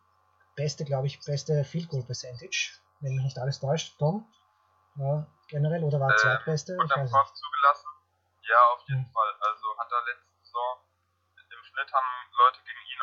13% schlechter als normal, als der Durchschnitt abgeschlossen. Also mhm. hat er eben den, am besten von allen Spielern der Liga den Ring geschützt. Genau. Und er selbst hat, glaube ich, 60 oder 70 Prozent so irgendwo dazwischen. Selbst aus, aus dem Feld. Quasi Quote. Bei den Abschlüssen gehabt. Von daher, das ist natürlich auch ganz, nicht ganz unrelevant. Dort, wo er auch Field Goals, also nicht nur Field Goals, sondern Field, Field Goal Percentage gute braucht. Ähm, da kann er natürlich punkten, aber er wird genauso dieses Jahr bei den Punkten, äh, denke ich, zulegen. Er ist natürlich auch bei den Rebounds ganz stark, bei den Blocks ganz stark. Damit äh, da wird er euch nicht enttäuschen, daher für mich eine Pflicht, äh, ihn zu picken bei den, äh, bei den Jazz. Hast du noch irgendwas zu Gobert anzu, anzumerken? Ich, ich denke auch, dass er durchaus äh, Defensive Player of the Year werden kann, nachdem letztes Jahr er schon in dem Gespräch war, aber dann doch Draymond Green verdientermaßen auch es geworden ist. Aber heuer, denke ich, äh, kann er noch wirklich eines drauflegen und zeigen, dass er der defensive Anker bei den Jazz ist jetzt. Und auch etwas noch offensiv drauflegt. Ähm, ja, also jetzt gerade was seine Defense angeht, hat er eben letztes Jahr wirklich unglaublich gut gespielt, eben wie wir schon gesagt haben, der beste Ringbeschützer der Liga. Ja. Jazz ja allgemein defensiv wirklich stark und eben auch, was du gesagt hast, fast 13 Rebounds, letztes Jahr 2,6 Blocks, damit dürfte er auch die Liga mhm. angeführt haben. Also ist da jemand, der einem wahnsinnig viel liefert. Und ich könnte mir auch vorstellen, dass er diese Saison der beste ähm, Defensivspieler der Liga ist. Mhm. Aber ich sehe ihn paradoxerweise fast schon nicht so unmittelbar in der Defensive Player of the Year Diskussion, weil ich habe das mal zum Spaßeshalber nachgeschaut, wer in den letzten Jahren so gewonnen hat. Okay. Und es waren eigentlich fast immer Spieler, die ähm, eben bei den Top-Teams gespielt haben, also mhm. bei Teams, die 50 plus Siege geholt haben.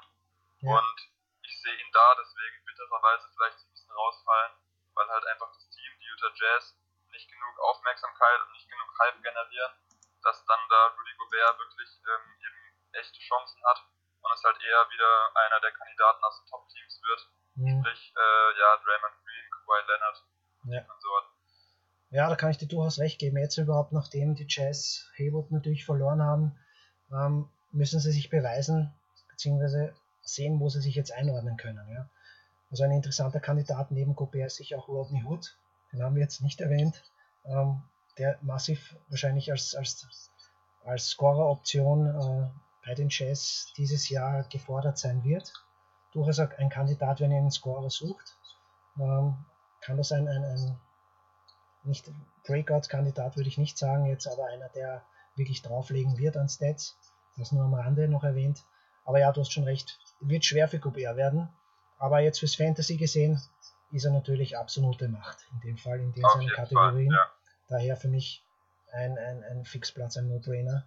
Ähm, der andere No-Brainer, es gibt noch zwei Namen, die überall bei mir auftauchen und das ist ein Nikola Jokic und ein Joel Embiid natürlich. Ja. Das sind eines meiner Lieblingsspieler in der NBA, besonders Embiid, aber ich habe auch sehr viel für Jokic übrig, den wir uns zuerst einmal vornehmen würden. Ähm, da wissen wir auch, also die junge, extreme Karriere oder Entwicklung, sagen wir mal so, hingelegt, ja, wie die Vorgeschichte von ihm, ähm, ja, eigentlich ein bisschen ein Märchenartig, ja, wie er sich da überhaupt einmal in die NBA gespielt hat und auch sich körperlich und so weiter talentmäßig entwickelt hat. Und ich sehe ihn jetzt ganz stark im Kommen. Also er wird sicher jetzt, äh, äh, wie soll ich sagen, also massivst, massivst zulegen jetzt. Besonders äh, in Denver ist es ganz wichtig, dass äh, an seiner Seite Millsap jetzt gestellt wurde auf der 4, ähm, der natürlich am defensiven Ende, dort wo er noch die Schwächen hat, äh, hier ausgleichen wird. Und Jokic wird sich weiterhin konzentrieren können auf wirklich starke Partien, sei es Punkte, sei es Rebounds und Assists natürlich, hier zu zaubern auch. Also nicht Marke Theodosic, aber er hat auch wirkliche Pass, Passing Skills, ähm, die ja eine Augenweide sind. Natürlich zählen hier die Zahlen beim Fantasy, aber doch ist das einer meiner Favorites, wo ich denke auch, dass wir hier wieder einen weiteren Schritt sehen werden von Jokic. Und von daher für mich auch ein Kandidat, ein No-Brainer fast zu sagen, schon im Center-Bereich. Ja. Was, was, ist deine Meinung zu, zu Nikola Jokic? Wie siehst du das? Ähnlich? Ähm, ja, also ich bin auf jeden Fall auch Jokic-Fan. Also es ist wirklich eben wahnsinnig spannend, ihm zuzuschauen. Und ich denke, ich werde mir nächste Saison auch viele Nugget-Spiele anschauen, einfach weil mhm. ich auch ja, von Millsap viel halte, einfach das Team mag, Gary Harris ein interessanter Mann ist. Ja. Und wie du schon gesagt hast, man kann auch von ihm noch ähm, Sprünge erwarten, vor allem halt eben im Bereich Punkten und Rebounds. Mhm. Assists ist sicher auch noch Luft nach oben, aber da muss ich sagen, da bin ich dann schon fast wieder ein bisschen ähm, ja, skeptisch, so aus einem Fantasy-Standpunkt heraus, mhm. dass halt Paul Millsap jetzt neben ihm spielt, weil halt Paul Millsap eben auch dafür bekannt ist, ein guter Passer zu sein. Ja. Und ähm, spielerisch würde es dann bestimmt top sein, aber im Boxscore mhm. eben kriegt dann immer nur einer von den beiden Jungs den Assist. Ja. Und ja, deswegen weiß ich da noch nicht so ganz, was für eine Zahl da bei Jokic am Ende rauskommt. Aber rein spielerisch auf jeden Fall ein sehr ansehnlicher und bestimmt nächste Saison interessanter Backcourt, ja. Mhm. Äh, Frontcourt meine ich natürlich, Frontcourt. Ja. ja, gebe ich dir recht. Also das wird man sehen, wie sich das im Boxscore auswirkt aber schön zum Anschauen wird es auf jeden Fall sein. Und ja, ich denke, wie gesagt, der weitere Schritt von Jokic wird kommen. Da sind wir noch lange nicht, lange nicht am Ende seiner Entwicklung angelangt. Ja. Und der zweite Mann ist natürlich einer meiner Lieblingskandidaten, der aber auch jetzt schon auch ein, ein wenig Hater auch mittlerweile schon hat. Joel Embiid, nicht einmal 30 Spiele, also gerade mal 31 Spiele gemacht. ist jetzt im dritten Jahr der NBA und er polarisiert schon. Und äh, er ist ein absoluter äh, Lieblingsspieler von mir. Ähm, und von dem Standpunkt von Fantasy her ist es natürlich ein enormes Risiko, den Jungen am Start zu haben, keine Frage.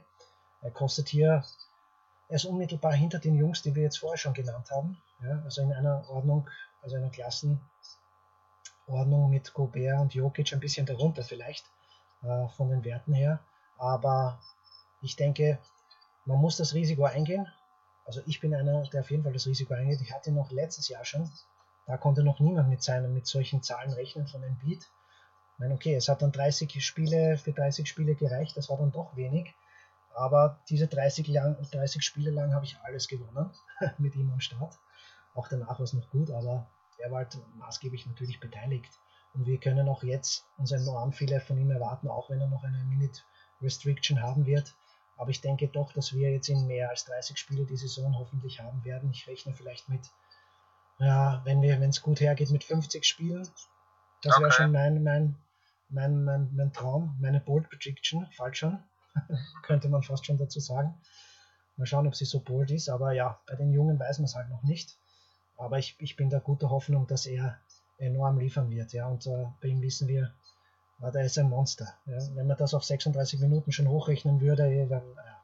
aber das wollen wir gar nicht anfangen. Das wird nicht, das wird nicht Realität sein, aber nichtsdestotrotz ist ein Beat ein Beast am Korb, kann von draußen schießen, kann rebounden, äh, einfach klasse Quoten auf, auflegen, Nacht für Nacht. Und ich sehe ihn da absolut ganz, ganz oben dabei. Und daher würde ich ihn auf jeden Fall riskieren, wenn ihr die Möglichkeit habt, ihn zu draften. Ich habe ihn, glaube ich, sogar an der dritten Position. Vielleicht ein bisschen zu früh, vielleicht wäre der vierte auch noch frei gewesen, aber ich wollte das Risiko nicht eingehen. Und auch bei den anderen Manager-Games, wie gesagt, ist er leistbar unter den ganz großen Namen gleich dahinter. Von daher zugreifen, ist meine Meinung. Wie stehst du zu Joel Embiid? Ähm, also zunächst mal witzig, dass du jetzt diese 50 Spiele schon erwähnt hast, weil ich mhm. hatte hier mir bei Embiid aufgeschrieben, ähm, over under 45,5 mhm. Spiele. Und eben wollte ich dich dann mal fragen, was du denn glaubst, ja. als jemand, der sich ja viel mit ihm auseinandersetzt, wie viele Spiele er macht. Aber dann habe ich dich richtig verstanden, mhm. dass du da sogar das Ober nehmen würdest. 45,5, ja. Also, ja, also vom, vom Gefühl her, wie gesagt, würde ich auf die 50 hoffen. Als, wenn ich die Fanbrille sozusagen oben habe. Ähm, als, als, als äh, so äh, betrachtet, nüchterner betrachtet, ja, nein, egal, ich bleibe dabei. Oh ja, ich bleibe bei die 50, ja. Und freue mich ganz okay. besonders auch auf sein Zusammenspiel mit, mit Siemens natürlich, ja. Also ich denke, das wird uns generell viel Freude bereiten und auch, äh, auch, auch, auch gute Zahlen für Fantasy auflegen. Aber bleiben wir beim Beat jetzt generell. Wie siehst du das? Wie, wie ist dein Ober und Under?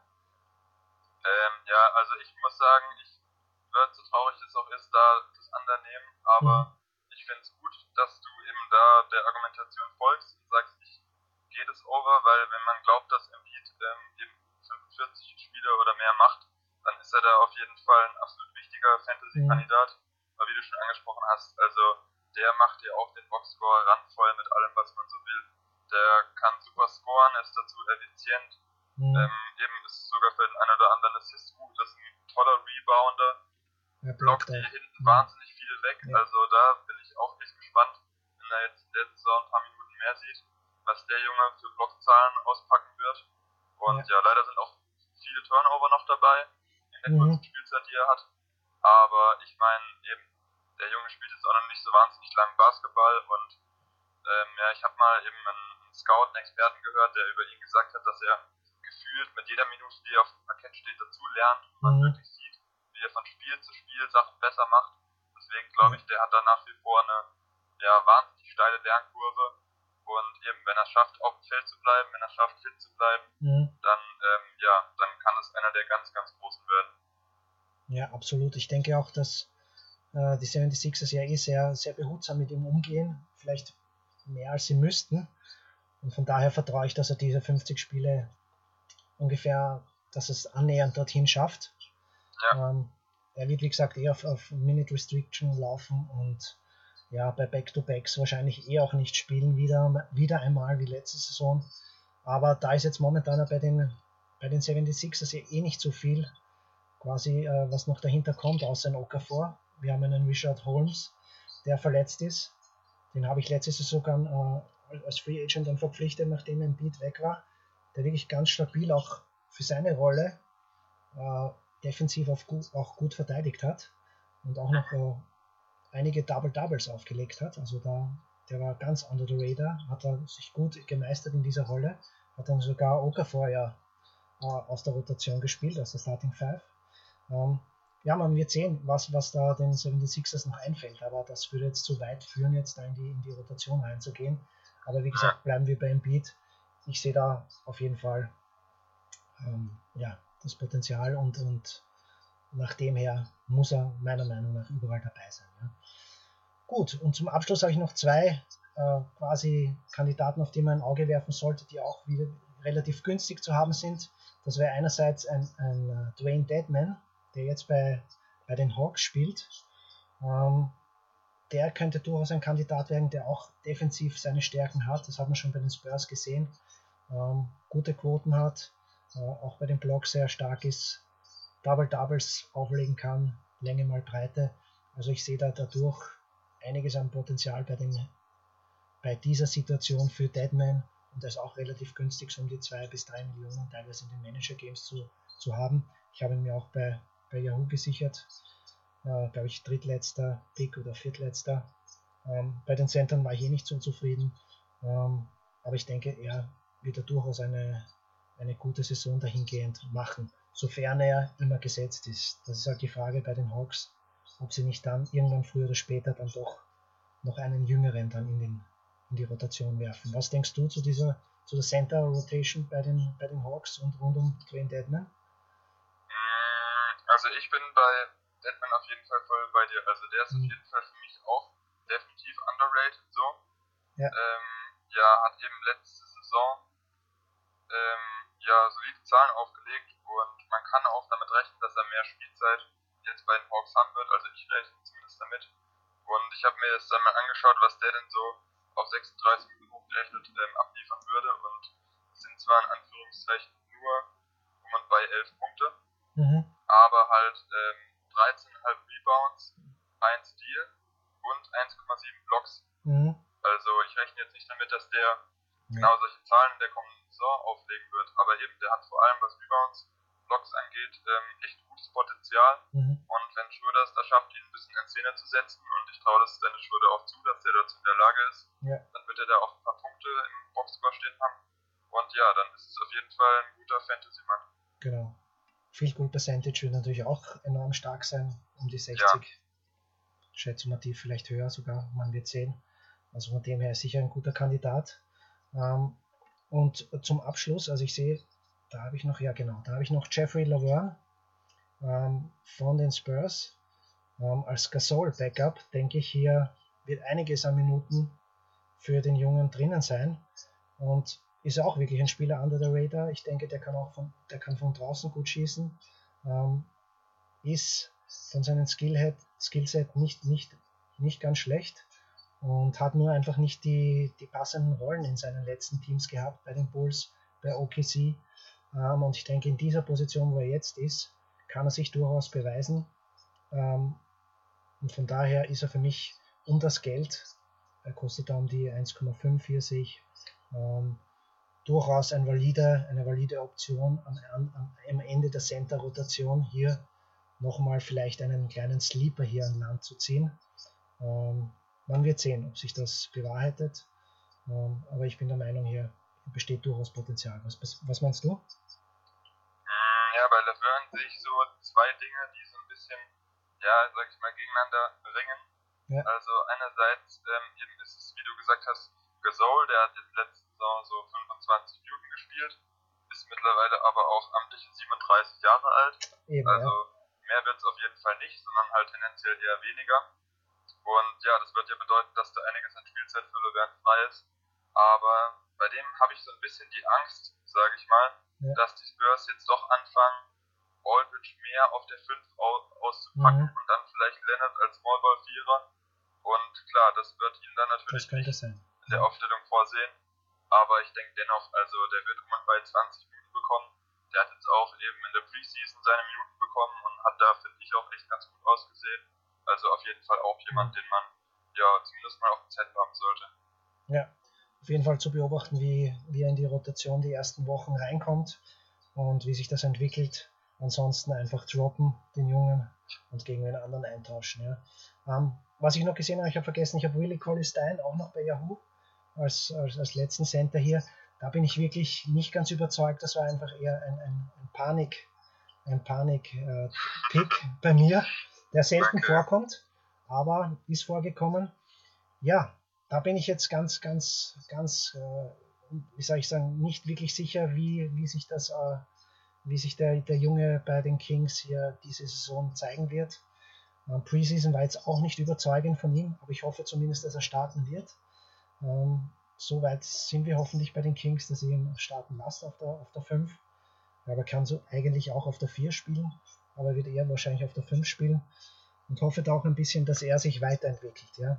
Aber wenn das nicht so ist, dann wäre ich ziemlich, glaube ich, bald nervös äh, als GM und werde ihn kicken, glaube ich. Was hältst du noch Ja. ganz kurz dazu? Zu Ähm, Willi ja, also eben Willie Colley Stein ist da, glaube ich, bei dir zu Recht ein Wackelkandidat. Ja. Also ich bin bei ihm auch ein bisschen skeptisch. Ich erinnere mich ja an der letzten Saison so einen Eliu.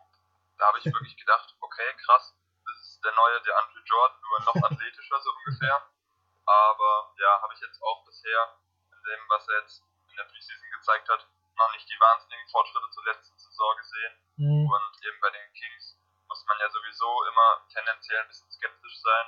Dazu hat man ja noch Lavissière, man hat jetzt theoretisch noch Harry Giles gedraftet, wobei der natürlich Ja. jetzt erstmal noch nicht so viele Minuten sehen wird bei seiner Verletzungshistorie. Aber ja, wird man, kann, kann man picken, aber muss man aufpassen, wie sich entwickelt und eben gegebenenfalls dann halt wieder loseisen. Mhm. Genau. Ja, absolut. Also das war im Großen und Ganzen die Eckpfeiler meiner verschiedensten Teams bei Basket.de, bei Basketball.de und im Yahoo Draft. Einen habe ich ja noch morgen. Da werden wir sicher noch das eine oder andere Wort beim nächsten Pod verlieren. Aber was hast du jetzt noch ganz essentiell Wichtiges bei deinen Kandidaten, die wir jetzt noch gar nicht äh, zur Sprache gekommen sind? dass ich da auch noch ein Ja. bisschen absenfen kann dazu. Genau. Ähm, also ich habe bei meinem Yahoo Fantasy Team in der Insgesicht von Stoudemire Liga an Platz 6 Curry bekommen, Mhm. was äh, meiner Meinung nach auch echt ein Stil war. Also ich habe jetzt heute zufällig mitbekommen, dass einer von den Jungs von den Podcasten Insgesicht von Stoudemire, ich glaube der Dirk war es, ähm, in seiner Liga Curry an 1 gewählt hat tatsächlich. Also alles so ein bisschen basierend darauf, dass halt Curry nächste Saison so ein bisschen sein, ja, so ein, so ein Bounce-Back hat und halt seinen Scoring-Output wieder ein bisschen steigert. Also ich rechne da schon so mit 27 plus Punkten und halt vor allem wieder brutal vielen verwandelten Dreiern. Ja. Einfach weil ich glaube, dass er ja letzte Saison schon über weite Strecken darauf bedacht war, Kevin Durant in das ganze System zu integrieren und er jetzt ja auch einfach wieder ein bisschen auf, se auf sich selber schauen wird und noch wieder mit ein bisschen mehr Selbstvertrauen den eigenen Abschluss suchen wird. Und ja, deswegen habe ich mich da für ihn entschieden. Alles klar. Und Ja. jetzt eben gebe ich den Ball mal zu dir. Mhm. Stimmst du mir dazu? Gehst du da mit? Glaubst du auch, dass Curry da wieder ja, zu alter Stärke zurückfindet oder wie sieht's aus? Ja. Also bei mir war da auch, war Curry auch an der 5 im Draft äh, noch zu haben und wurde dann auch gepickt. Aber an der 6 ist wirklich, würde ich auch als Stil bezeichnen, fast schon. Ähm, ich denke da ähnlich wie du. Also man kann hier schon diese Saison wieder, äh, glaube ich, einen Curry erwarten, der noch ein bisschen stärker spielt. Jetzt ohne ins Detail zu gehen, aber ich denke auch, dass die Eingespieltheit mit, mit Kevin Durant etc. dieses Jahr natürlich auch noch besser sein wird, dass jeder seine Rollen besser kennt und dass ein Curry auch wieder hier äh, noch mehr in die Richtung von, von den Jahren davor anschließen kann und sich wieder, wieder ein bisschen steigern kann. Also da bin ich absolut deiner Meinung nach, dass es hier eine, eine gute Wahl war und auch zu Recht. Ne? Also da, Ja. da glaube ich, Okay. Bist du auf den, hast du auf, den, richtig- auf das richtige Pferd gesetzt. Ja. Ja, bin ich auf jeden Fall mal gespannt. Mhm. Dann ähm, habe ich noch äh, mir Paul George als nächstes geholt, Mhm. weil ähm, ja, ich einfach auch ihm jetzt eine große Rolle bei OKC zutraue. Also ich habe mir jetzt die letzten Tage mal Gedanken gemacht, als wievielte Option ich ihn denn sehen würde. Mhm. Und ich glaube oder befürchte fast schon, dass er so ein bisschen zur 2B-Option verkommen könnte. weil ich denke, Westbrook wird nach wie vor so die Nummer 1 sein, einfach auch, weil er letzte Saison ja eben MVP geworden ist, wie wir alle wissen. Ja. Und ich mir vorstellen könnte, dass Carmelo Anthony da vielleicht ein oder zwei Würfe sich mehr rausnimmt als George, aber die beiden sich eng beieinander. Nur Mhm. was mich auf jeden Fall gefreut hat zu hören, ist, dass anscheinend Billy Donovan, der Trainer von OKC, plant, ihn auch äh, viel mit der Second Unit laufen zu lassen. Ja. Also, dass er dann da auf jeden Fall auch Momente hat, wo er eben die, die beste Scoring-Option auf Mhm. dem Platz ist und sich da so ein bisschen austoben kann. Ja, das würde absolut Sinn machen und das hoffe ich auch für Paul George, weil dann äh, wird sich das sicher bezahlt machen. Und ich denke, da ist auch OKC gut beraten, dahingehend wirklich die Rotationen äh, da auf ihn, nicht nur auf ihn abzustimmen, aber auch generell, dass dieses Dreiergespann hier wirklich optimal äh, eingesetzt wird und nicht immer natürlich zur gleichen Zeit am Platz ist, eh klar. Aber das, das werden wir sehen, hoffentlich in dem Laufe der Saison, wie sich das einspielt. Aber ich bin da auch eher auf in die Richtung, also wenn, wenn, wenn das so läuft, wie, wie du das äh, jetzt äh, angekündigt hast, denke ich, dann wird Paul George hier wirklich auch, auch, auch gut, äh, gut punkten können und auch äh, gut in Szene zu setzen sein ja, für OKC und auch generell. Und das wird sich dann natürlich auch in Fantasy bezahlt machen. Aber wird spannend. Auf jeden Fall OKC, da bin ich ja, sehr gespannt, wie sich das einspielt. Und ja, also wir werden sehen, wir werden sehen. Aber ich denke, da bist du schon auch, auch auf dem richtigen Dampfer. Ich hoffe, äh, dass sie das auch so umsetzen. Ja? Beziehungsweise Ja, im Laufe der Saison wirklich dann so auch wirklich perfekt abstimmen. ja, ja, da bin ich auf jeden Fall auch mal gespannt. Hm? Genau, sonst, ansonsten Kemba Walker hatten wir schon angesprochen, Nicolas Batum. Ja. Ich habe ähm, witzigerweise oft genau, also zwei Leute aus Teams, wo ich mag oder viel verfolge, wobei die Hornets jetzt da ein bisschen die Ausnahme bilden. Ja. Aber zum Beispiel habe ich mir auch ähm, Clint Capella und Ryan Anderson ins Team geholt. Mhm. Capella verstehe ich. Ah, Anderson Okay. verstehe ich auch, aber ja. Das ist Ja. so ein. Du wirst es gleich Genau, genau also ja, bei Capella rechne ich halt einfach damit, dass er nächste Saison jetzt mit der Akquirierung von ähm, Chris Paul vielleicht noch den ein oder anderen Lob mehr zugeschmissen bekommt, mhm. die er letzte Saison ja schon wirklich hochprozentig abgeschlossen hat. Und Ryan Anderson habe ich mir tatsächlich in erster Linie halt für die Dreier geholt, mhm. weil der da halt wirklich eben bei hohem Volumen. Wie viele Quoten, ja, also wie sind seine Quoten gewesen letztes Jahr? 40 Prozent war letztes 40? Mhm. Okay, stabil. Ja. Mhm. ja, wird man eh äh, wieder erwarten können, ist eh klar, ja. Ja. Genau, eben. Deswegen denke ich auch durch die Verpflichtung von Paul ähm, ja, wird für den nicht weniger Platz sein und mhm. wenn er dann da weiterhin so draufstrahlt, dann dürften da auf jeden Fall einige Dreier bei rumkommen. Ja. Ja, absolut, kann ich, kann ich nachvollziehen, ja. Absolut valide Sache, ja. Also ich denke auch, dass bei Capella, bei Capella hier noch ein bisschen Luft nach oben ist jetzt und dadurch durch die Verpflichtung, dass da wirklich hier noch ein paar, das ein oder andere Pässchen in seine Richtung fliegen wird. Also wir haben gesehen, dass äh, äh, Paul und Paul und äh, James Harden hier wirklich unangefochten trotzdem hier ordentliche Assist-Zahlen auflegen werden, äh, auch unabhängig voneinander. Also sie werden sich, glaube ich, kaum was wegnehmen, interessanterweise, so wie es den Anschein hat, jetzt zum ersten, zumindest in den Preseason Games. Aber man muss das halt auch auf eine größere Sample Size einmal beobachten. Aber ich denke schon, dass das funktionieren kann und Capella ein Nutznießer davon sein wird, ja. Ähm, keine Frage. Und der ist auch nicht nur bei den Abschlüssen, sondern auch bei den Blocks, glaube ich, auch sehr interessant, der Junge. Ja. Genau, von daher kann ich das absolut nachvollziehen. Hätte ich vielleicht statt Willi Colistein nehmen sollen, aber ich glaube, er war nicht mehr verfügbar zu meiner okay. Verteidigung. Ähm, ja, und bei Ryan Anderson braucht man nicht viel, zu, viel dazu zu sagen. Also außer Dreier schießen äh, ist er sonst eine Liability für mich, der Junge. Aber dafür reicht es dann doch. Zumindest.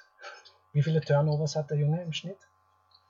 Oder ist das nicht äh, wirklich auffallend? Oh, das weiß ich jetzt gar nicht. Weißt du, da, also, aber äh, ja, ja, kein Problem. Habe mich hätte ich nur kurz gefragt. Na, alles klar. Aber oder?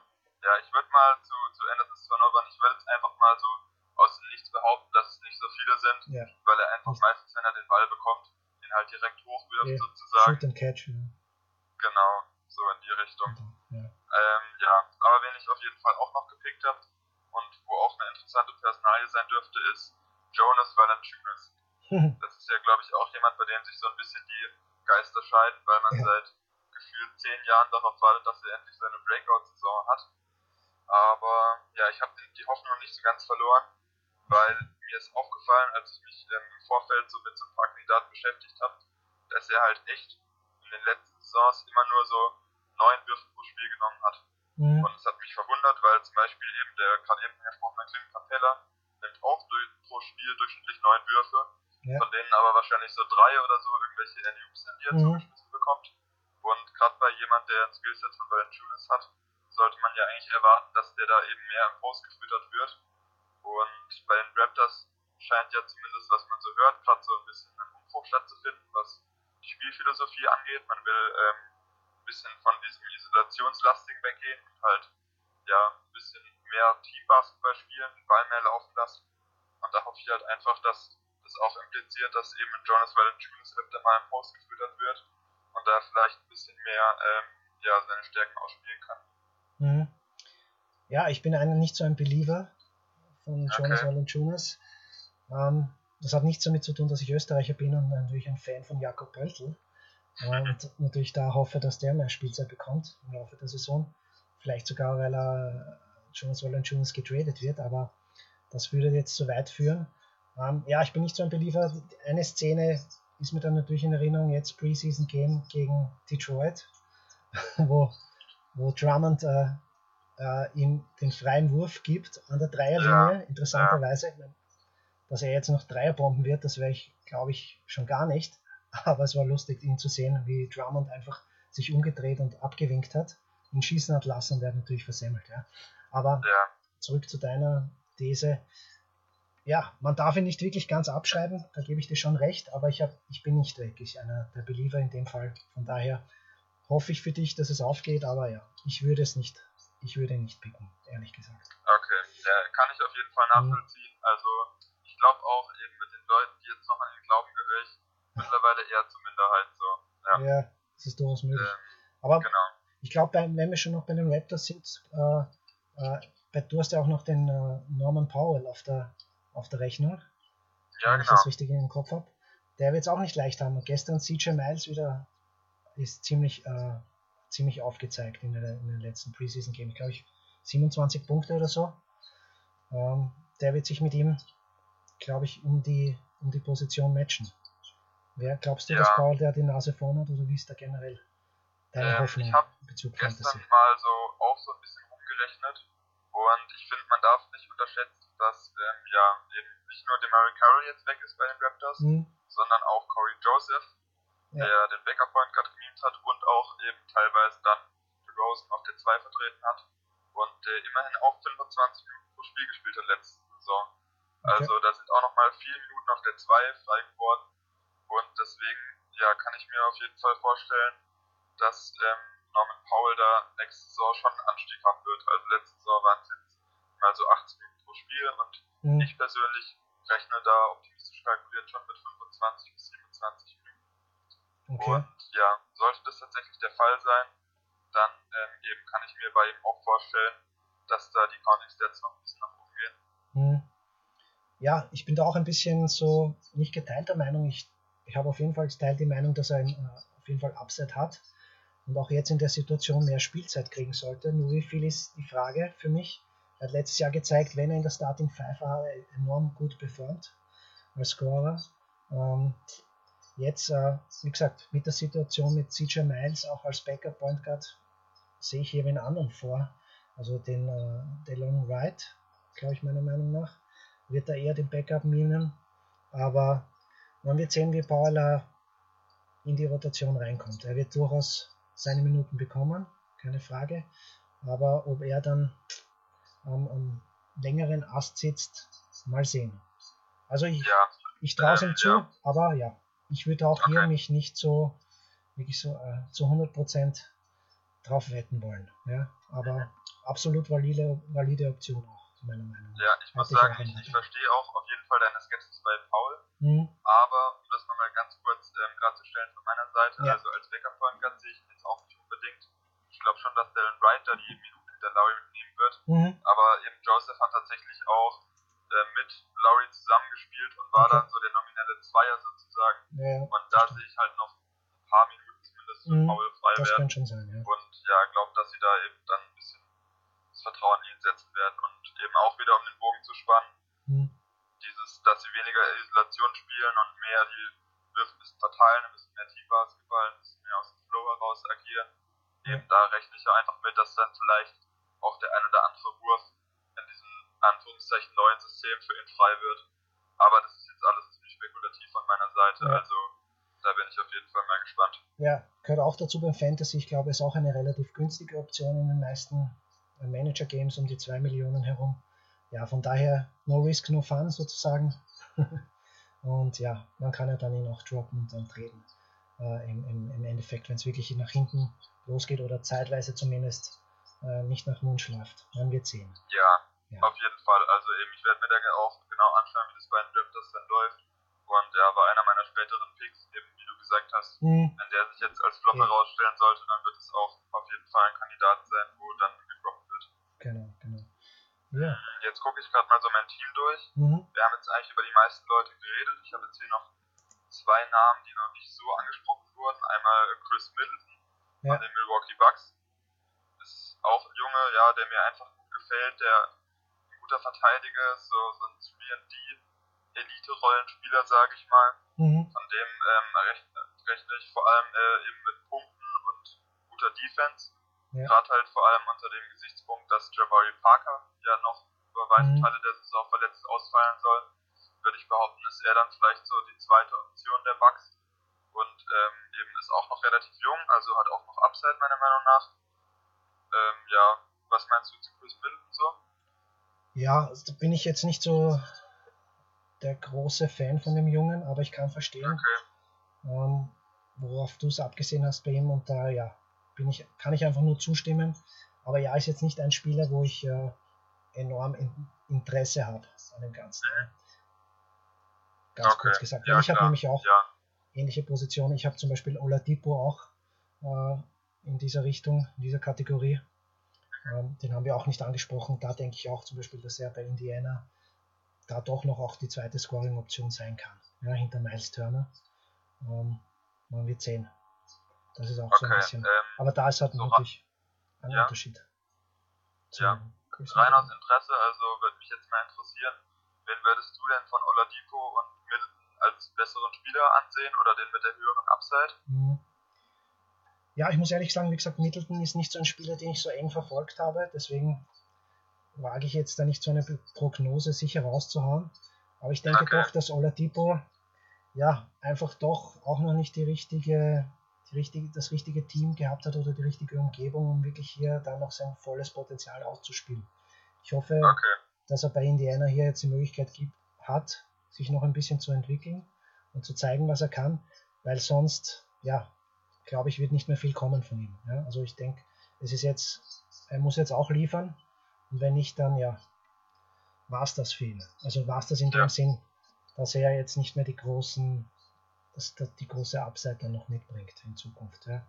Aber ich sehe ja. dann doch noch, ich glaube noch an ihn, ja. Ich bin jetzt nicht so einer, okay. der, so ein Hardcore-Believer, aber ich, ich, ich halte von ihm als Spieler schon etwas und ich denke, dass er auch, äh, auch noch einiges bringen kann und leisten kann. Ähm, ein interessanter Spieler auf jeden Fall, ja. Aber ja, es ist halt die Frage. Ja, da sehe ich dann wahrscheinlich eher Middleton als schon den etwas reiferen ja, oder ausgereifteren okay, Spielertypen. Ja. Aber ja, klar, also mit der mit der Teamsituation, mhm. das finde ich auf jeden Fall einen guten Punkt. Da muss man Oladipo definitiv ja jetzt nochmal eine Chance geben. Da kann er jetzt bei Indiana eben vielleicht bisschen mehr Verantwortung zeigen, dass eben noch was in ihm steckt.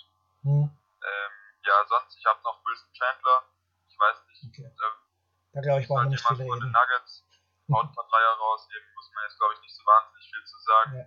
Und ja, das, das von meiner Seite. Mhm. Das ist soweit bei mir alles abgehandelt. Cool, ich glaube, wir sind jetzt eh schon bei fast ja, locker eineinhalb Stunden.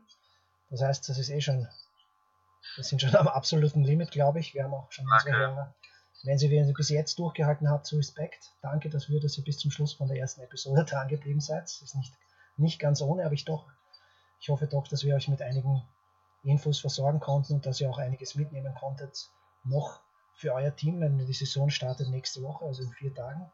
Ähm, und da sind noch die ein oder anderen kleinen Umstellungen möglich. Von daher beobachtet noch alles, äh, äh, nehmt euch was mit aus dem Pod, lasst das in eure Teams einfließen und wir werden auch natürlich in, in der kommenden Saison, wie schon anfangs gesagt, äh, laufend äh, mit aktuellen Infos und Updates versorgen. In welchem Zeitraum das sein wird, das wissen wir selbst noch nicht. Aber ich denke, dass wir da schon noch liefern können. Ja, alle paar Wochen. Je nachdem, was los ist. Am Anfang mehr natürlich. Ähm, man wird sehen. Also wir, wir gehen das relativ relaxed an. Tom würde ich sagen.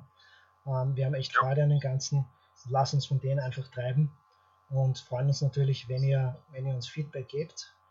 Seid nicht zu hart mit uns, aber haut auch raus, was euch äh, natürlich gefallen hat und was euch nicht gefallen hat. Wir nehmen das gerne mit.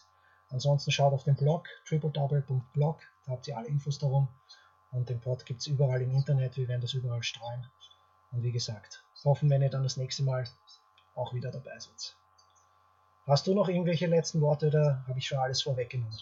Ähm, ja, also, ja, du hast eigentlich alles angesprochen. Ich würde auch nochmal auf den Blog verweisen. Schaut da auf jeden Fall rein.